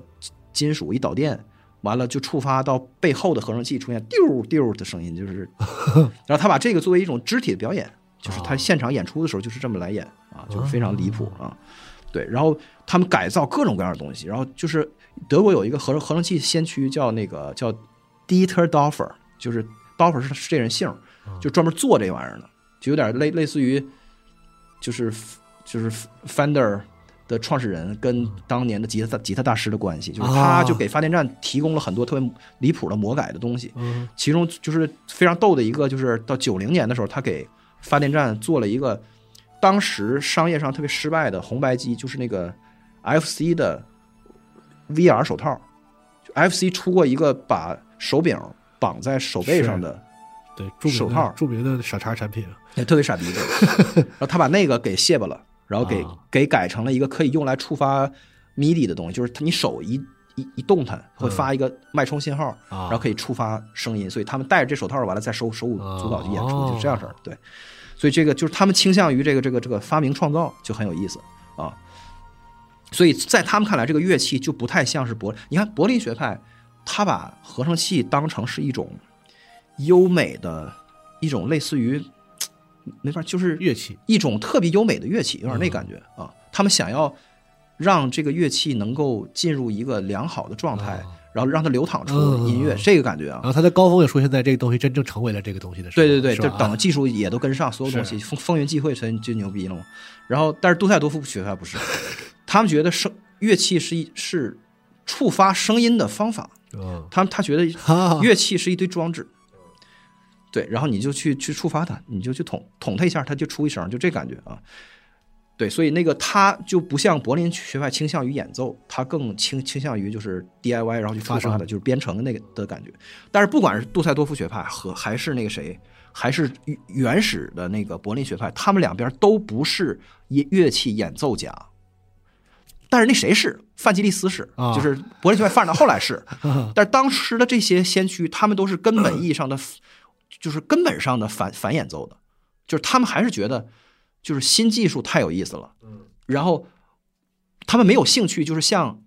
比如像 B.B. King 或者是 Jimmy Hendrix 把一个吉他玩透了，就是玩明白一个乐器，就是把自己的肌肉记忆养成到就是是。就什么范海伦咔咔咔给你一顿点点弦什么，就是玩到飞起。他他们就这两派对这个事儿一点一点兴趣都没有，他们都不是这个就是就是 virtuoso 这种传统意义上的乐器大师啊，他们都是就有点像是发明家跟工偏工程师的感觉啊，就是这个。然后这是他第一个特特征，就是他们乐对待乐器的观念。然后第二个特征就是他们这个杜塞多夫学派有一个特别雷同僵硬的节奏，然后就特别洗脑，就特别上上头，就是咚咚咚咚，就没完没了的，真的是这个吗？对，咚咚对。然后，但是他们发明这个玩意儿的时候，甚至还没有古籍呢。所以就是今天的动词大词，我们当我们说这个词儿的时候，这个动是地鼓，呲是那个那个财产，财产完了那个大是那个军鼓，嗯，就这些都是电鼓里边的音色嘛。但是那个年代他们连古籍都没有，就他们就是自己通过统，就是完全不规范的，就我我刚才说的那些方式，就是捅不出这些声音，然后他们觉得这些声音很有意思，然后把这些声音特别板板的、整齐的排在一起，嗯，然后就变成了特别僵硬的节奏。这个就是以发电站为代表的这个杜塞尔多夫学派的一个重视节奏，嗯然后所有的乐器都是节奏乐乐器，然后轻视那个和声和优美旋律那。人要打出古籍来也也也挺也也是门技术，对，他就现场这么打。对对对对对对啊！然后甚至他们在一九七六年有过记录，就是在还没有广泛使用的音序器出现的时候，他们就自己找人定制一个他们想象的这个东西，啊，就是我我我打不了这么准，你给我做一个十十六步一循环，十六步一循环，我可以定速度，就是啊一二三四五六七八，二二三四五六七八，嗯就一共十六步，嗯。你就给我固定的按照我编的这个程，然后让它不停的给我重复触发这个叫啊音序器，就是他们自己在音序器实际成为那个普遍的存在之前，他们就已就已经找人在做这个东西了啊啊。实际上，这我说的这些东西就是今天的科技舞曲的原型，就今天的哦 techno 就这玩意儿，就是这玩意儿。嗯啊，没有啥复杂的。对，就是很有意思。你你看到发电站当年他演出的时候，就是他们在上是在台上呜呜喳喳这些玩意儿，底下的观众是相当相当的错愕的，就很有非常有意思。他们他们第一次的那个电视演出现场的那个德国的年年轻人，就是就是愣住，就是不知道怎么，就是他们因为没从来没听过这些玩意儿，是。然后有的人在那块儿使使劲点头，但声音就是，但是身体也很僵硬，就完全没有后来我们今天在夜夜店里，在 club 里边看到人跳舞的那个对自自然的状态，因为没没有人这么式跳过舞，啊。没有人跟着嘟嘟嘟嘟这样式跳过舞，所以大伙儿不知道作何感，就是感想，就是作何体会。就这个是让我觉得很受震动，就真正的先先驱，就是用现在话讲抽象嘛，那时候看对就是太抽象人看这个就觉得很抽象。对对对对对对对，我把这个说完，咱们就可以听啊。就是我再我再说最后一个，就是尤其这个发电站最专属的，他自己对最明显的一个特征，就是他们这群人以这个科技和工业为主题，这个事儿是当时的流行音乐还没有去 address 的东西。嗯。你看那个时候的音乐不还都是什么，比如反文化运动都嬉皮士啊什么的，他们不是很关心这些玩意儿，就是就是你像发发电站，他们就完全相反，他们不仅关注这些玩意儿，而且这个是他们主要创作的主题，嗯。然后而且他们一点都不批判这个，所以这个在这个意义上，发电站是特别不赛博朋克的，他不朋克，啊他是赛赛博真棒，就是不是他不朋克，他就是哦啊，就是他们觉得这个特别好，就是今天的工业文明成果特别棒，嗯。他不批判这个玩意儿，就就是他们的那个点是他们很乐观，就是他他们在想象，他们在向你展示未来和科技，人成为机器人的感觉是啥样，他觉得特别好特别好啊，就是他们四个人就在在假装自己是机器人儿，对，从他们的舞台的台风和他们的那个、嗯。的那个包装啊，所有东西都是这样，他们觉得好事儿。你比如说啊，他们这个第四张专专辑主打歌和他这个专辑名字叫 Autobahn，就是德国高速公路。德国这这个军迷肯定懂这个，就是德国是全世界最早修建那个大规模高速公路的国家。嗯然后就是在德国的高速公，就是就是德国的高速公路有专门的词儿，别的国家没有。啊就这 autobahn 这个词儿就是德国高速公路的意思。嗯对，然后就是在德国的高速公路上，车是不限速的。是没有有有下限，没有上限，对对，啊你开慢了会有问题，但是你开快随便你开。很多喜欢开车的人跑德国去说对，嗯对，所以那个就是发电站的成员就觉得这特别酷，他们专门做了一张专辑，嗯就叫《德国高速公路》，然后歌词就是就是我们在就是德国的高速公路上开车特别开心嗯，就就就就就就是这啊，对，然后包括他那个第一九七七年的那张专辑叫做叫做欧洲快车，叫做 Trans Europe Express，就是欧欧欧洲的那个国际的那个快快轨，就跟高铁似的。但是后来后来就被更新的技术所取代了，就是现就现在已经没有没有这个了，应该是哦就我理解啊，T E E。这歌的歌词就说就什么。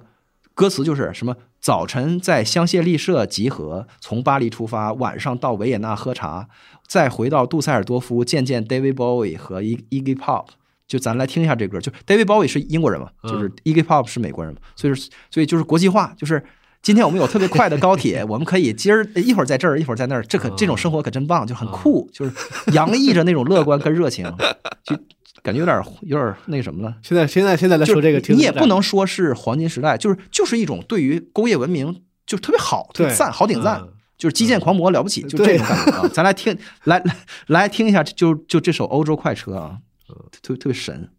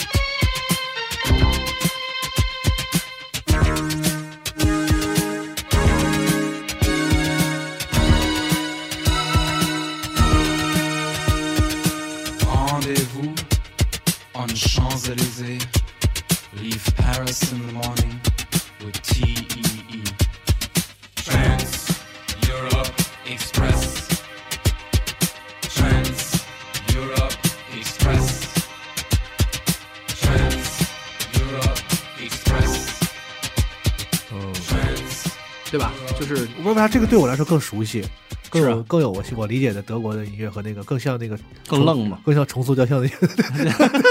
我不知道，嗯，这重塑雕像权利好像有点这个感觉，更像我觉得，就是这种僵硬重复，而且啊。就是可能是就是五六分钟一直是这个。嗯，然后呢，但是它是有变化，它是啊有有有丰富度，对，但是就是他把点都放，他技能点都都点在那个就是节奏上了，嗯。就是特上劲儿，就是会让你愿意那个活动你的身体跟着摇摆的那感觉。很洗脑。然后就是开始的时候你不觉得有什么，然后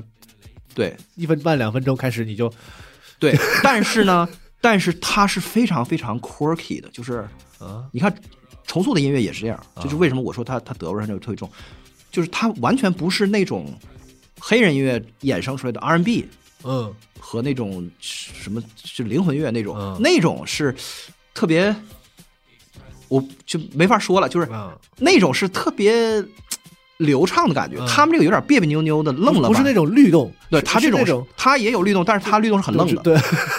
就是 就那种铁铁味儿，那种那种有一种嘴里就是舔了舔了铁皮那个那个味儿，对对对，它是一种非常愣的、乖嗯。乖张的那个对对对对劲儿，，嗯。这就是就德味，旋律走向也不一样，旋律对。听着就很德国，就那个噔噔因为噔，就是还是嘛，就是因为它没有那个就是布鲁斯的传统，对对对，没有蓝调音乐和和美国的乡村音乐的传统，嗯所以它不整那套，没有那个咱们熟悉的主主主流的这个流行歌曲的那个感觉，对对所以就听着特别诡异，觉得还有点那个惊惊惊悚恐怖片那感觉。而而且它这个，我我我我在网上就搜没搜到，但是啊。这个很明显啊，就是这让我想起我我我来的时候我还确认了一下，《双截龙三》的开头就是这个，《哦是。双截龙》就是《双截龙三》，你刚一进那个界面就选哦。一 P 和二 P 的时候，的就是这个的的前奏，就是哦 La rise of the 哦对对对对对，咚咚咚咚咚咚咚，但后面就不是了，对啊。后面就是双截龙的主的主题曲了，是。但这开头是一样的。对。哦，对，所以他你看他这歌词就是我刚才说这个，就是就是反正我们在欧洲可以摇点就就摇点去，就是嗯就可可厉害了，贼贼国际化 啊，就这个啊。然后这是七七年的第七张专辑，七六年他们有个第六张专专辑叫 Radioactivity，叫放射性，还是一点儿都不反思。他他们后来两千零零几年他们重录了这歌，就是加入了就是把歌词都给重写了。啊反思了，加入那个就是反核能什么之类的，就是的。但那个年代他们完全不是，就他这专辑名叫放射性 （Radioactivity），然后第一首歌叫叫盖革计数器，我然后就就是一开始就是嘎啊嘎嘎嘎嘎嘎嘎嘎，然后就那个就是辐射性就是一下就上来了，然后接下来第二首歌就是 Radioactivity，歌歌就是歌词儿就是就是就是居里夫人发现了放射性，把它变成了旋律，就是然后就是放射性放射性在空气里就是陪伴着我和你，就是特别好，就是你就觉得这都什么人？现在听就跟讽刺的一样，就是不是有点啊那个反讽的那种感觉？对对对但其实并不是的，对，完全不是，啊就是一种乐观就昂扬的核小能好，给我们带来这个永恒的能源，是吧？对，而且放射性就是万事万物都有放射性，啊放射性就在空气里面，就是 对对对然然后到一九七八年是他们这个乐乐队的就最巅峰巅峰之作，就 The Man Machine，哇，就是他这直接就有一首歌就叫机器人儿，就是他就说我们是机器人儿，就是你你听一下你就知道是个人都听过，就是就是就是发电站的赛博宣言。你注意他的，包括他就这首歌里的一切一切都成了后面的电子音乐的，就是就标准传统，就大家会用的东西，你听一下就知道了。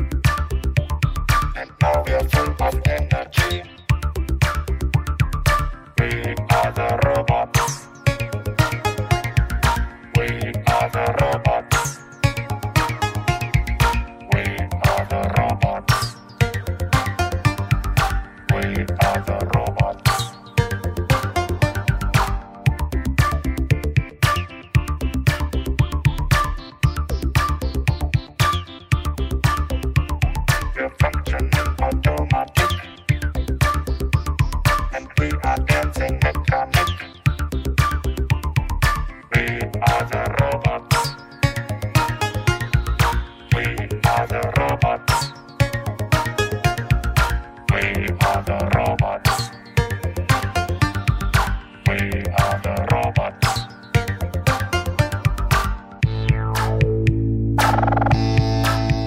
好听哎！就巨好听，那巨好听，不是而且关就是我刚才说嘛，就是这个是里边的每一根儿头发丝儿都变成了主流，后面就是 就是在所有的的就不管是在科技舞曲啊，在这这 trance 所有的里面，到处能都能找到这 French House，法国的这主流的这些悦耳动听的 House 音乐，就这种对声码器的使用叫 word word，它实际是把人的声音作为一种调制信号进到那个嗯。合成器里，就用人嘴去调嗯。调合成器。啊，然后出那个 We are the robots，听着像人说话，但实际是是是合成器就这个小时候看那变形金刚动画片的那个配音，不都都是这动静？对对对对对对对对。嗯。然后你看他这歌词也是，完全不是你什么什么在赛博朋克这种内省批判什么的，什么 后后后后现代，这个是就是正宗现代，一点儿也不这后。科技就是好，我们我们都变机器的，对后才好的。后个屁！他说我们是机器人儿 他说你让我干啥我干啥。这最先进就是这就是他歌词儿：We are programmed just to do anything you want us to。嗯啊，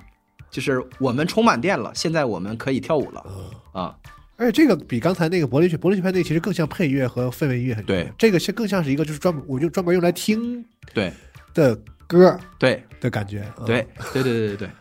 就还是就是就是那我开头说的那个那个事儿，你就有这种体会，就是就是最厉害的东西，改造世界的东西。今天听就是你现在再回到考古听，嗯，就没有那么的特别没有特没那么特啊。对对啊，OK，所以这个就是发电站。所以我觉得就是发电站，我就在我看来啊，就是因为它对后世的，就是后面的人类做的，就是七十年代往后的音乐，八十年代往后的音乐的影响，总体上太大。是不仅是所有的电子音乐，嗯还有就是包括对对后朋克的影响、工业音乐的影响，还有各种各样的流派，都受无不受到它的影响。Techno 的发明者，就是狭义上说，那个 Techno 是是美国人发明的，是三个黑人，就是贝尔维尤三三杰嘛。但是影响他们的音乐里面也有发电站，包括 hip hip hop 的一些早期的先驱们，他们也都说，就是在淘碟儿的时候淘到了，就发发电站，觉得这个是就是特别 outrageous，就特别离谱的东西，然后对，就是给大家很大刺激，就是它影响力在这个意义上来来来说，我觉得它比披头披头士要更伟大。哦，我觉得它是可能是是是就二十世纪最伟大的的乐队，就起码是可以跟披头士相提并论。因为因为披头士本是他自己很特别好，嗯但是他的影响力，就是他我的意思是，他对就是人类做音乐的实践嗯在改变的改造世界这个事儿对，在改造程度没有没有发电站大，是。这个这个意思嗯。所以也不光是杜塞多夫学派，包括柏柏林学派提供的旋律和色彩的的那层，嗯和这个杜塞多夫学学派的这个节奏嗯和这种这种律动和整个的这种包装，所有的这些东西，包括他们对于科技主主的主题的关注，所有的这种这东西组合在一起，就就我们可以我们可以说，就德国摇滚里的这两股势力是是今天的电子音乐，甚至整个流行音乐的对，的的先锋听你。这么说，等于是电电子乐的源头是在德国来的，等于是是这么说都不过分。对，嗯半壁江山嘛，就是啊，对对吧？所以，然后就是，然后这个杜塞多夫学派后面的演变有非常非常多的分支。我们今天就就就讨论一个最明显、最特的一个啊，并不是唯一一个，就是它跟朋克音乐合流。变成了这个 electronic body music，就是所谓的电子身体音乐，我不知道怎么翻译，就是咱们都管它叫 EBM。我们现在说那个 EDM，electronic dance music 是现在的这个舞曲。舞曲统称，我们管所有的能跳舞的曲就都叫 EDM，嗯。就百大 DJ 什么 Tomorrowland，大家大家跟我一起来，看我看到你双手，这这都是 EDM 嗯。EBM 是另外一个东西。嗯，你你也可以说是包含在广义的那 EDM 里边，但是你也可以单独说 electronic body music 是什么呢？它是相当于用合成器，就是用音序器编程控制合成器，用很机械的方式来替代吉他和贝斯。就是它，你听它这个音乐，一会儿一会儿咱听的时候，你会感觉到里边还是有吉他跟贝斯，但是它是用这种机用机器来做的，所以就是很奇怪的这种冰冷的死板的鼓机和贝斯形成的这种类似于朋克的音乐。嗯啊，然后但这个词儿本身的诞生是最早就是咱咱刚才听这首歌，就是这这个专辑的《Man Machine》，就是发电站接受采访的时候推销自己的音乐的时候，他提到的，他就像他说我们的音乐就像是这个电子的身体音乐，关于你身体的。然后，但是这个这个词儿过了很多年，到八十年代的时候，突然被发扬光大了，就是在德国、比利时和波兰这些国家涌现出了一批非常相似的乐队，完全都是从杜塞多夫学派继承下来的，但是他们往往朋克那边去了，所以你听你听下来就是更加燥、更加呃不就是不友善、更加有敌意的那种，然后更来劲的、更冲的。音乐也也可能是你更熟悉的音乐，我觉得可以在很多的，你比如说游戏里边的反派、帮派，或者是什么黑社会什么之类的 那个里边找的，因为他们的那个就是 EBM 的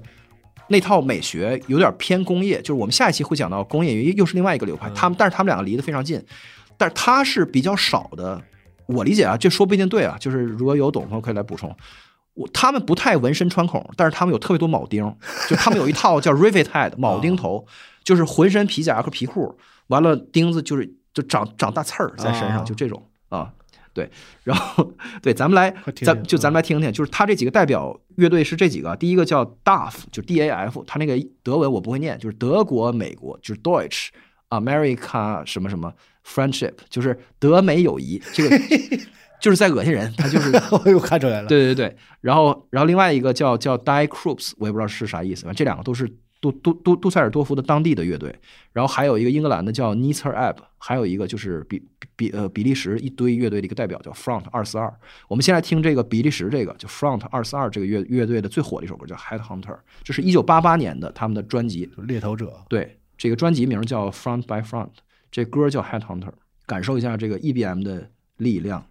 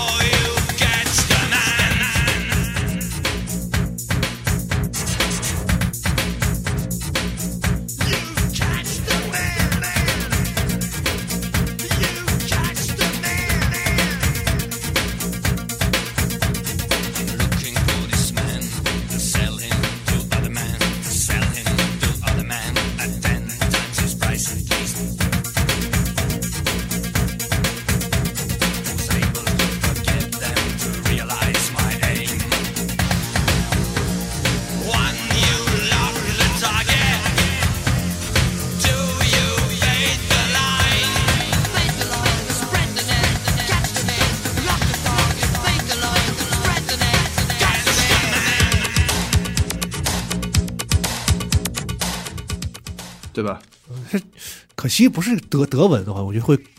对，更给力。是啊，这这是个英文歌 对，就是因为那个，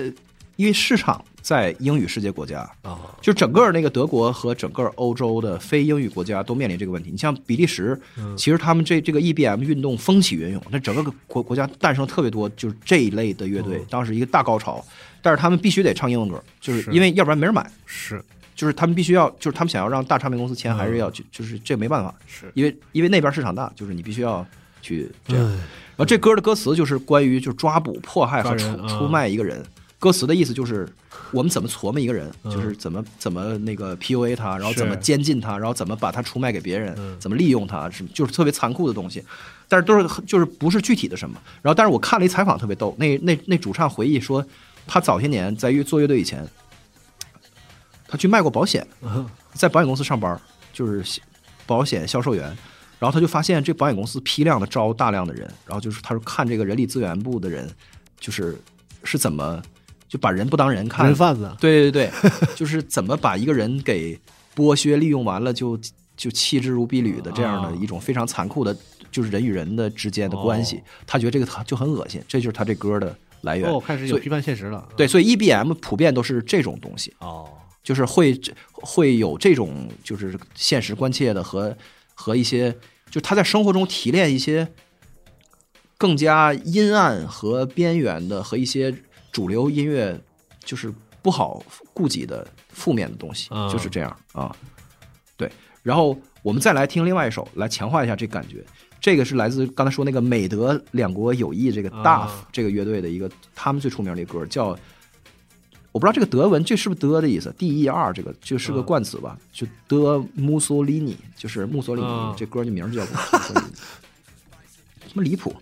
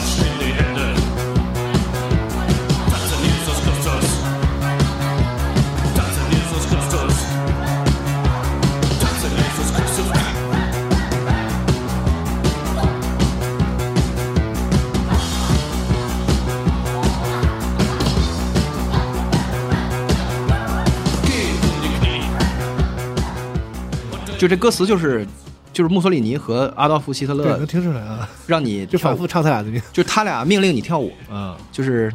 伟大元首让你跳舞，为伟大元首一起起嗯。那个就是欢呼吧，起舞吧，就是就是他这个绝对是反讽，他不是认真的。是的，就是我并不是说这个世界上没有纳粹音乐，还是有很多的，有很多那种就是就是极右翼什么的，嗯就是有专门他们的的乐队。但是这个 EBM 的主流的这些这些大牌的乐队，还都是嗯对于这些东西是一种调侃和反讽的态度。是。他就是觉得就是明显有一个强力的东西，就大伙儿不能就是不能谈论，他觉得很可笑，就是、啊。就是希特勒让就命令大家跳舞，他觉得这个事儿特别就是特别就就很嘚儿嘛，嗯。对对，就是所以他就他就写这样的歌，他有有有好多是这样的，嗯，哎，我不知道那个战车是不是也有这种，就是他算是哪哪哪个分类里他就是往吉他那儿去了。啊？就是他算工工业摇滚嘛，啊，它跟他跟 EBM 你你要说源流可能有一点，但我觉得不大，他更多是就是这就是我我说的那个呃，就对我来说特别重大的一个隔隔阂，就是可能你觉得听着，比如说你只是从听觉上来说挺像的，是。但是一个一个音乐它是吉他的还是不是吉他的，是就隔就像隔一座山一样，啊，因为有一旦他有吉他，他就很有可能是沾了那个那个美国的，就是 传统民族音乐的那套玩意儿，啊就是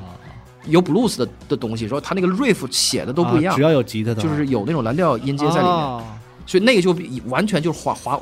滑向那个美式和就是英美摇滚乐的那个范畴里。嗯所以战车为什么这么流行，也是因为它中和了两边的东西，哦。所以它比较就是骑墙就在中间。嗯。对，就是这个、嗯。啊，但是今天咱们讲的这个就是整个这个就是第二个这个学派，啊它那种就是冰冷的，然后啊那种就是重复的那种旋律，是。然后再配上那种特别狂热的那种感觉，对。确实是啊，就是我觉得适合表现纳粹。对啊，是啊，就就脑子都出画面了，是一堆穿军大衣的人，然后特别整齐的，然后再对夸夸夸夸，特别快，特别狂热而秩序，狂热而秩序。对我跟你说，就是流行文化其实就是玩就玩这个，嗯，就是我觉得这个玩意儿就是。就是你，你有无数多的美美学的空间，有的地方已经被人探索的太厉害了，嗯就是被被玩过头了，就是都纯红海了。是那样的话，人们就会厌倦这个。但是也有一些空间就摆在那儿，就是没有人去玩它。所以就是 EBM 也是一样，它就是一个在偏蓝海的一个角落，嗯。就这种你刚才说的这种冰冷的，然后就法西斯范儿的，对。军事化的。你看他们的所有的这些乐队的专辑封面还有他乐队拍的那些大片儿，嗯。给给杂志拍的照片全都是那玩意儿，啊就是就是我什么集权的暗示什么的嗯。但是他们并不支持这些东西嗯，但是就是有范儿嘛，就是就这些东西就都是是。就都是范儿啊。是。然后浑浑身的铆铆铆钉，然后那种就像是军事化的感觉啊，对，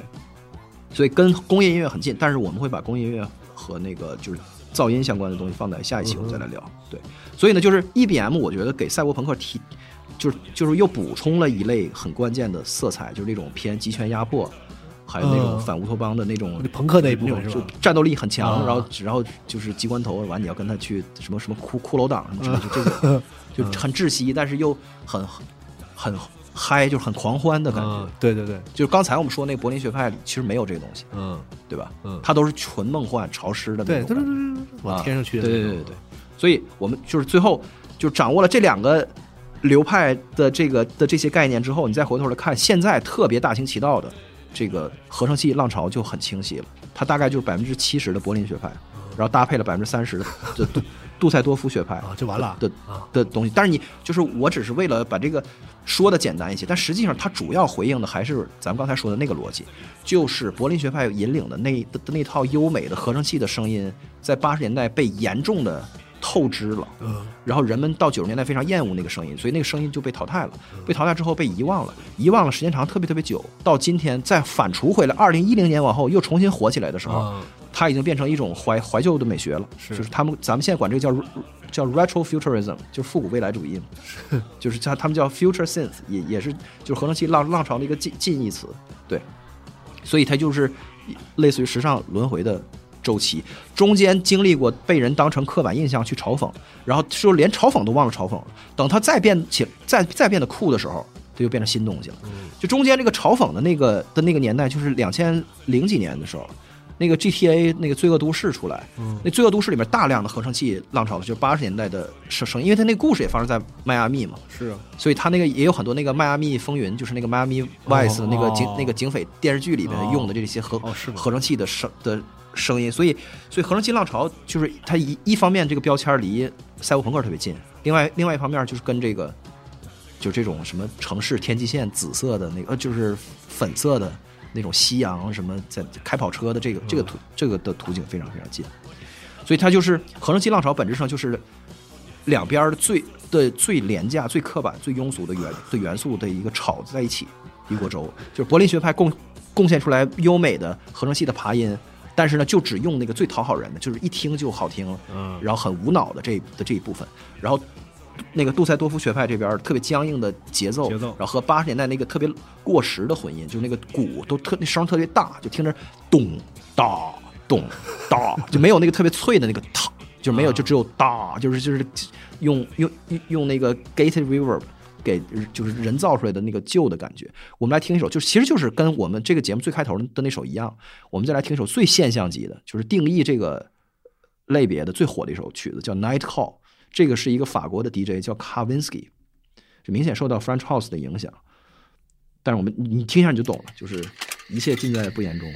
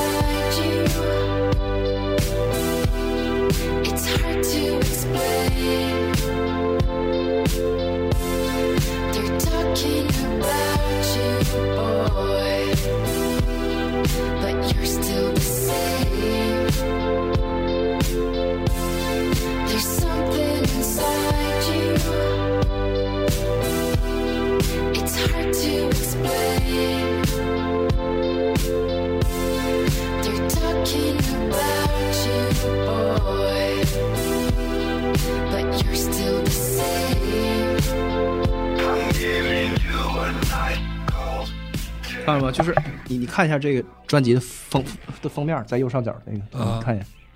就长这样，就是、哦。就是它的就是赛博朋呃就是合成新浪潮的这个整个的视觉的包装，就是有一个近义词叫 outrun。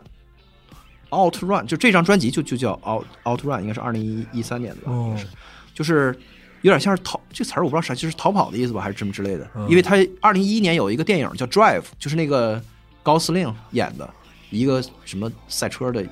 我就我没看过，就是是也是大量使用了这种合成器浪潮的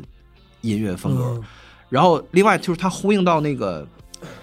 一九八六年的一个游戏叫 OutRun，、啊是啊就变成了就今天的一个视视觉美学。OutRun 这个词儿首要是视觉，嗯次要是音乐，音乐还是、哦还是主要用合成器浪浪潮这个这个词词儿来来定义。但是在音乐里面说 OutRun 也是这样，就是一模一样的东西，哦就这个意思。这个一九八六年那个那个游戏是个街机游戏，是是这个 AM 二公司和这个铃木玉做的，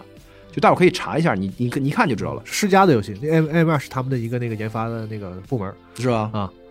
对，然后就是因为那个年代的街机的性能比家用机就是领领先，可能可能得有五六年，嗯，就是就是一九八六年、八七年，成本可以更高嘛，因为街机的话，就对，就是街机上面能跑出来的那个假三 D 效果，在家用机上要要九十年代初的，就下一代的游戏机才能够嗯。才能见着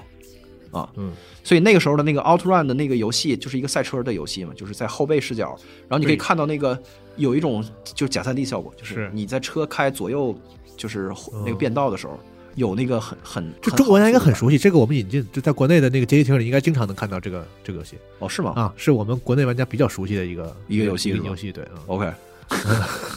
对，然后然后搭配的就是他那个游戏里边那种粉色的感觉，然后就是现在就一个一个金发帅哥，然后搂着一美女，然后开着一法拉利嘛，然后就是滚在就是滚字幕自己消失在那个就是那个啊天地那交交边椰子界的椰子树，对对对对，对然后就是永恒循环，你可以想象在 YouTube 有一个歌歌，就是你搜歌单出来，就是然后就是两个小时一直循环这画面。嗯车一直开，对，然后对对是那种隔行扫描的那种画画面下，对对对，完了有那种激光的网格，然后就是是是就是在嗯对，然后对啊，所以就是咱们可以叨叨一下，就是合成器浪潮最近这这这些年特别呃典典型的应用，就是这些新出来的，我觉得二 D 的游戏特特别多，喜欢特别喜欢用这个玩意儿，就是这个二零。就就最早就咱刚才说那个《罪恶都市》，嗯就二零零零零零零三，因为它就是个迈阿密的游戏，所以就是的故事，所以它就用了很多这个。然后就是《Far Cry 三》有一个 expansion，就是有一个资料片，嗯，叫那个 Blood Dragon，是是一个那个赛就是赛博朋克的题材，又又又飞船什么的，是是是啊，这种就是大量使用这个 synth wave，、嗯。就是走走这个、哦。这块的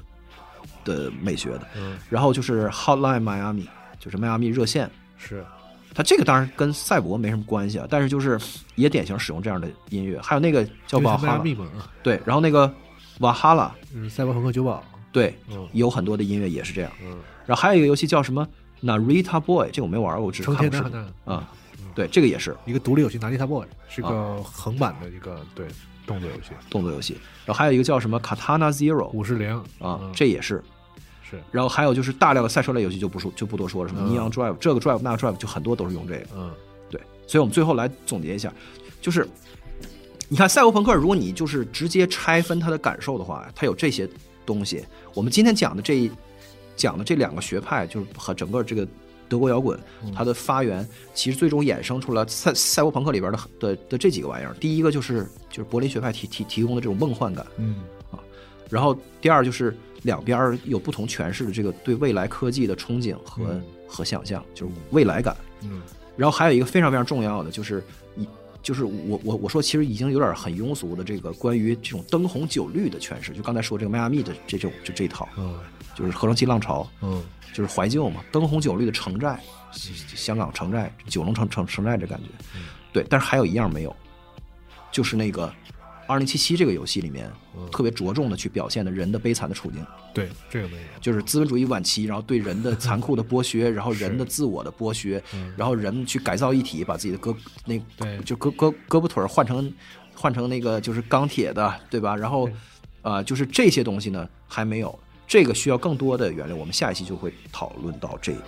这个，就是我们把这最后这一部分用用用另外几个跟这个看上去关系不大，但是其实也有一些关系，就是在我们在七十年代开始的工业和实验音乐里面找到对噪音的运用，以及九十年代的就是呃英国的这个瑞舞场景，就是年轻人的非法派派对。诞生的特别狂乱的、狂暴的音乐，从那些里面把这最后一块拼图可以找到这个，所以大伙可以关注一下下一期我们会讲啊。对，但是呢，就是总总总结这一期呢，就是我觉得西德就是一个他们他一个呃一个历史机遇就被他们给抓住了，实际上就是因为他文化传承面临真空，然后就是他们又很努力的想要抵抗英美文化，其实也不是努力，他们就是不想接受那个美国的这一套音乐语言，一他不想全盘接受，他就只想接受其中那个就是乐器本身和科技这的这一部分。这跟日本不一样。对，然后呢，就是这个就这个事儿就造成了为什么西德的这一套就是德式摇滚和赛博朋克可以有特别好的结合，而别人就没有呢？比如德，比如美国的摇滚乐为啥就就是创造不出来和贡献不出来跟科幻特别近的东西呢？嗯。就是我说的这个问题，就是因为赛博朋克也好还是什么也好，它的就是美国永远是宇宙的中心，因为它好莱坞啊，它是它的就是嗯。所有的关于就是所有的故事，对所有的这个我们娱乐产品嗯。都还是以美国为中心的。至。少在二战之后的世界，所以美国的主流文化的东西，它很难有陌生感，嗯。很难有那个异国情调嗯。和缥缈遥远的感觉。嗯。就他他想拿也拿不出来。啊，你说你你你比如说那个前卫摇滚，前卫摇滚其实特别喜欢讲科幻的题材、幻想类的、嗯。Rush 什么的，嗯就是，但是就不行。这些东西就是 这些东西可以用在那种热热血美漫和那种东西里边 哦，但是不能用在赛博朋克这种里面。所以你看，他还还需要在以美国为世界中心去找一些边缘的东西。就有疏离感。对对，得有那个距离感，对吧？所以这个异国情调的这个事儿，哦然后再再加上德国当时就是西德正在经历这个经济发展的这工业文明的成果，所以完美的把这个赛博的这个感觉和这个朋克所反抗的这个东西全部都有所涉及，然后就形成了一个色彩很奇异的音乐语言的补充。嗯，对所以我我我我觉得这个是就值得讲述的一个东西。但如果没有赛博朋克这个假问题作为一个呃就是勾牵的话，咱直接聊这些感觉太太枯燥了。是，嗯反正这个节目就是这样。然后下一期我们会讲就是最后的那的那一份拼图，就是特别。那个恐怖、血腥、怪异的那一部分是从哪儿来的？就是赛博一体改造啊，然后工业对人的异化，然后这个对嗯这个资本主义发展到晚期噩梦一般的想象，这些东西是从哪儿来？绝望的底层、互害、抢夺，嗯然后而且在这个自我残害的过程中，但还还在狂欢。对这些东西也都有来来自于，那不就是消费主义吗？对，就来自于疯狂的消费主义，极致的，对，变成了那种，嗯，对，就是，然后在当代就是九九十年代的音乐史里面，还是能够找到踪迹。这个也是哦赛博七二赛博朋克二零七七这个游戏跟所有其他赛博朋克游戏明明显显对啊、特别不我一样好奇这个，就是到底，因为现在是这样，因为这个游戏成了一种流行文化的这种这种现象级的这个东西之后呢，就现在比如说一些，比如做视频的也好，当他在提想要提到赛博朋克的时候，他往往就直接用二零七七的音乐了。嗯，就会变成，比如说再有你就比如从你角度来听，你说二零七七的音乐其实和我们传统意义上的一般赛博朋克题材跟他之前的都非常不一样，明显不一样啊。但是从从这之后，这个变赛博朋克了。对，对，所以我很想知道这个到底不同在哪。就他把生态位给占了，对就他把那个默认的赛博朋克听起来是什么样，这事儿这事儿给占啊，了。现在变成他的音乐变成了是就是默认的赛博朋克的所以就是这就是我我想做这两期节目的初衷，啊就是因为视觉上没有发生这个占领生生态位的这个变化，啊。因为视觉上它还是比较服从过往的很多很多的元素的，这种灯红酒绿的城寨啊，嗯这这个得杨杨毅他们说，对对对是视觉上他做了哪些就是创新和哪些是这个符合这个对对传统的，就他们可以聊这个，但是就是很明显，音乐是一个特别激烈的一个啊背叛，就他对范吉利斯，就是对银翼杀手这些东西啊，对合成器浪潮这个所有的这套有一个特别强烈的嗯。排完整体的排斥和抛弃哦，他就等于他这个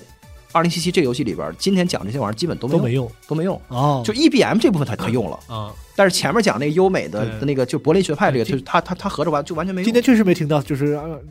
对这游戏里那个音乐是那样的，就是那样式儿的咚咚咚咚咚，对对对对对对对，那种啊，对对对，所以就是这一期里面的 EBM 这部分，就是后面这部分是解一定程度上解释了，但是还差一大块拼图，就是关于噪音的这个，嗯，下一期咱们还还有采样这部分，嗯咱下一期再再讲。行期待，嗯，行。那如果你是第一次听到集合的电台节目呢，如果你觉得挺喜欢，也可以持续关注一下我们其他的这个频道和节目，然后也可以关注一下你正在收听的你你所用的这个平台正在收听的这个节目的频道，也欢迎来到集合网站来看我们更多的内容和节目。那行，那我们就下期再见，拜拜。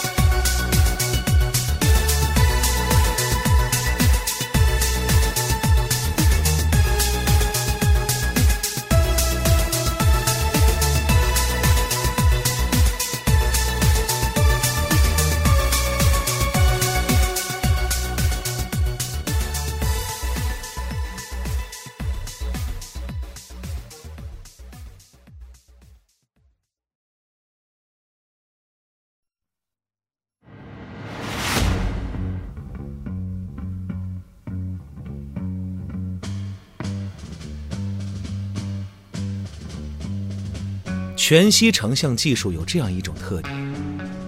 如果你捡起任何一块碎片，将其照亮，每一块都会呈现出一朵完整的玫瑰图像。在德尔塔波的作用下，他看到自己正是那朵玫瑰。One pill makes you larger, and one pill makes you small. 仔细想想，我们都是彼此生活中的碎片，事实难道不是一直如此？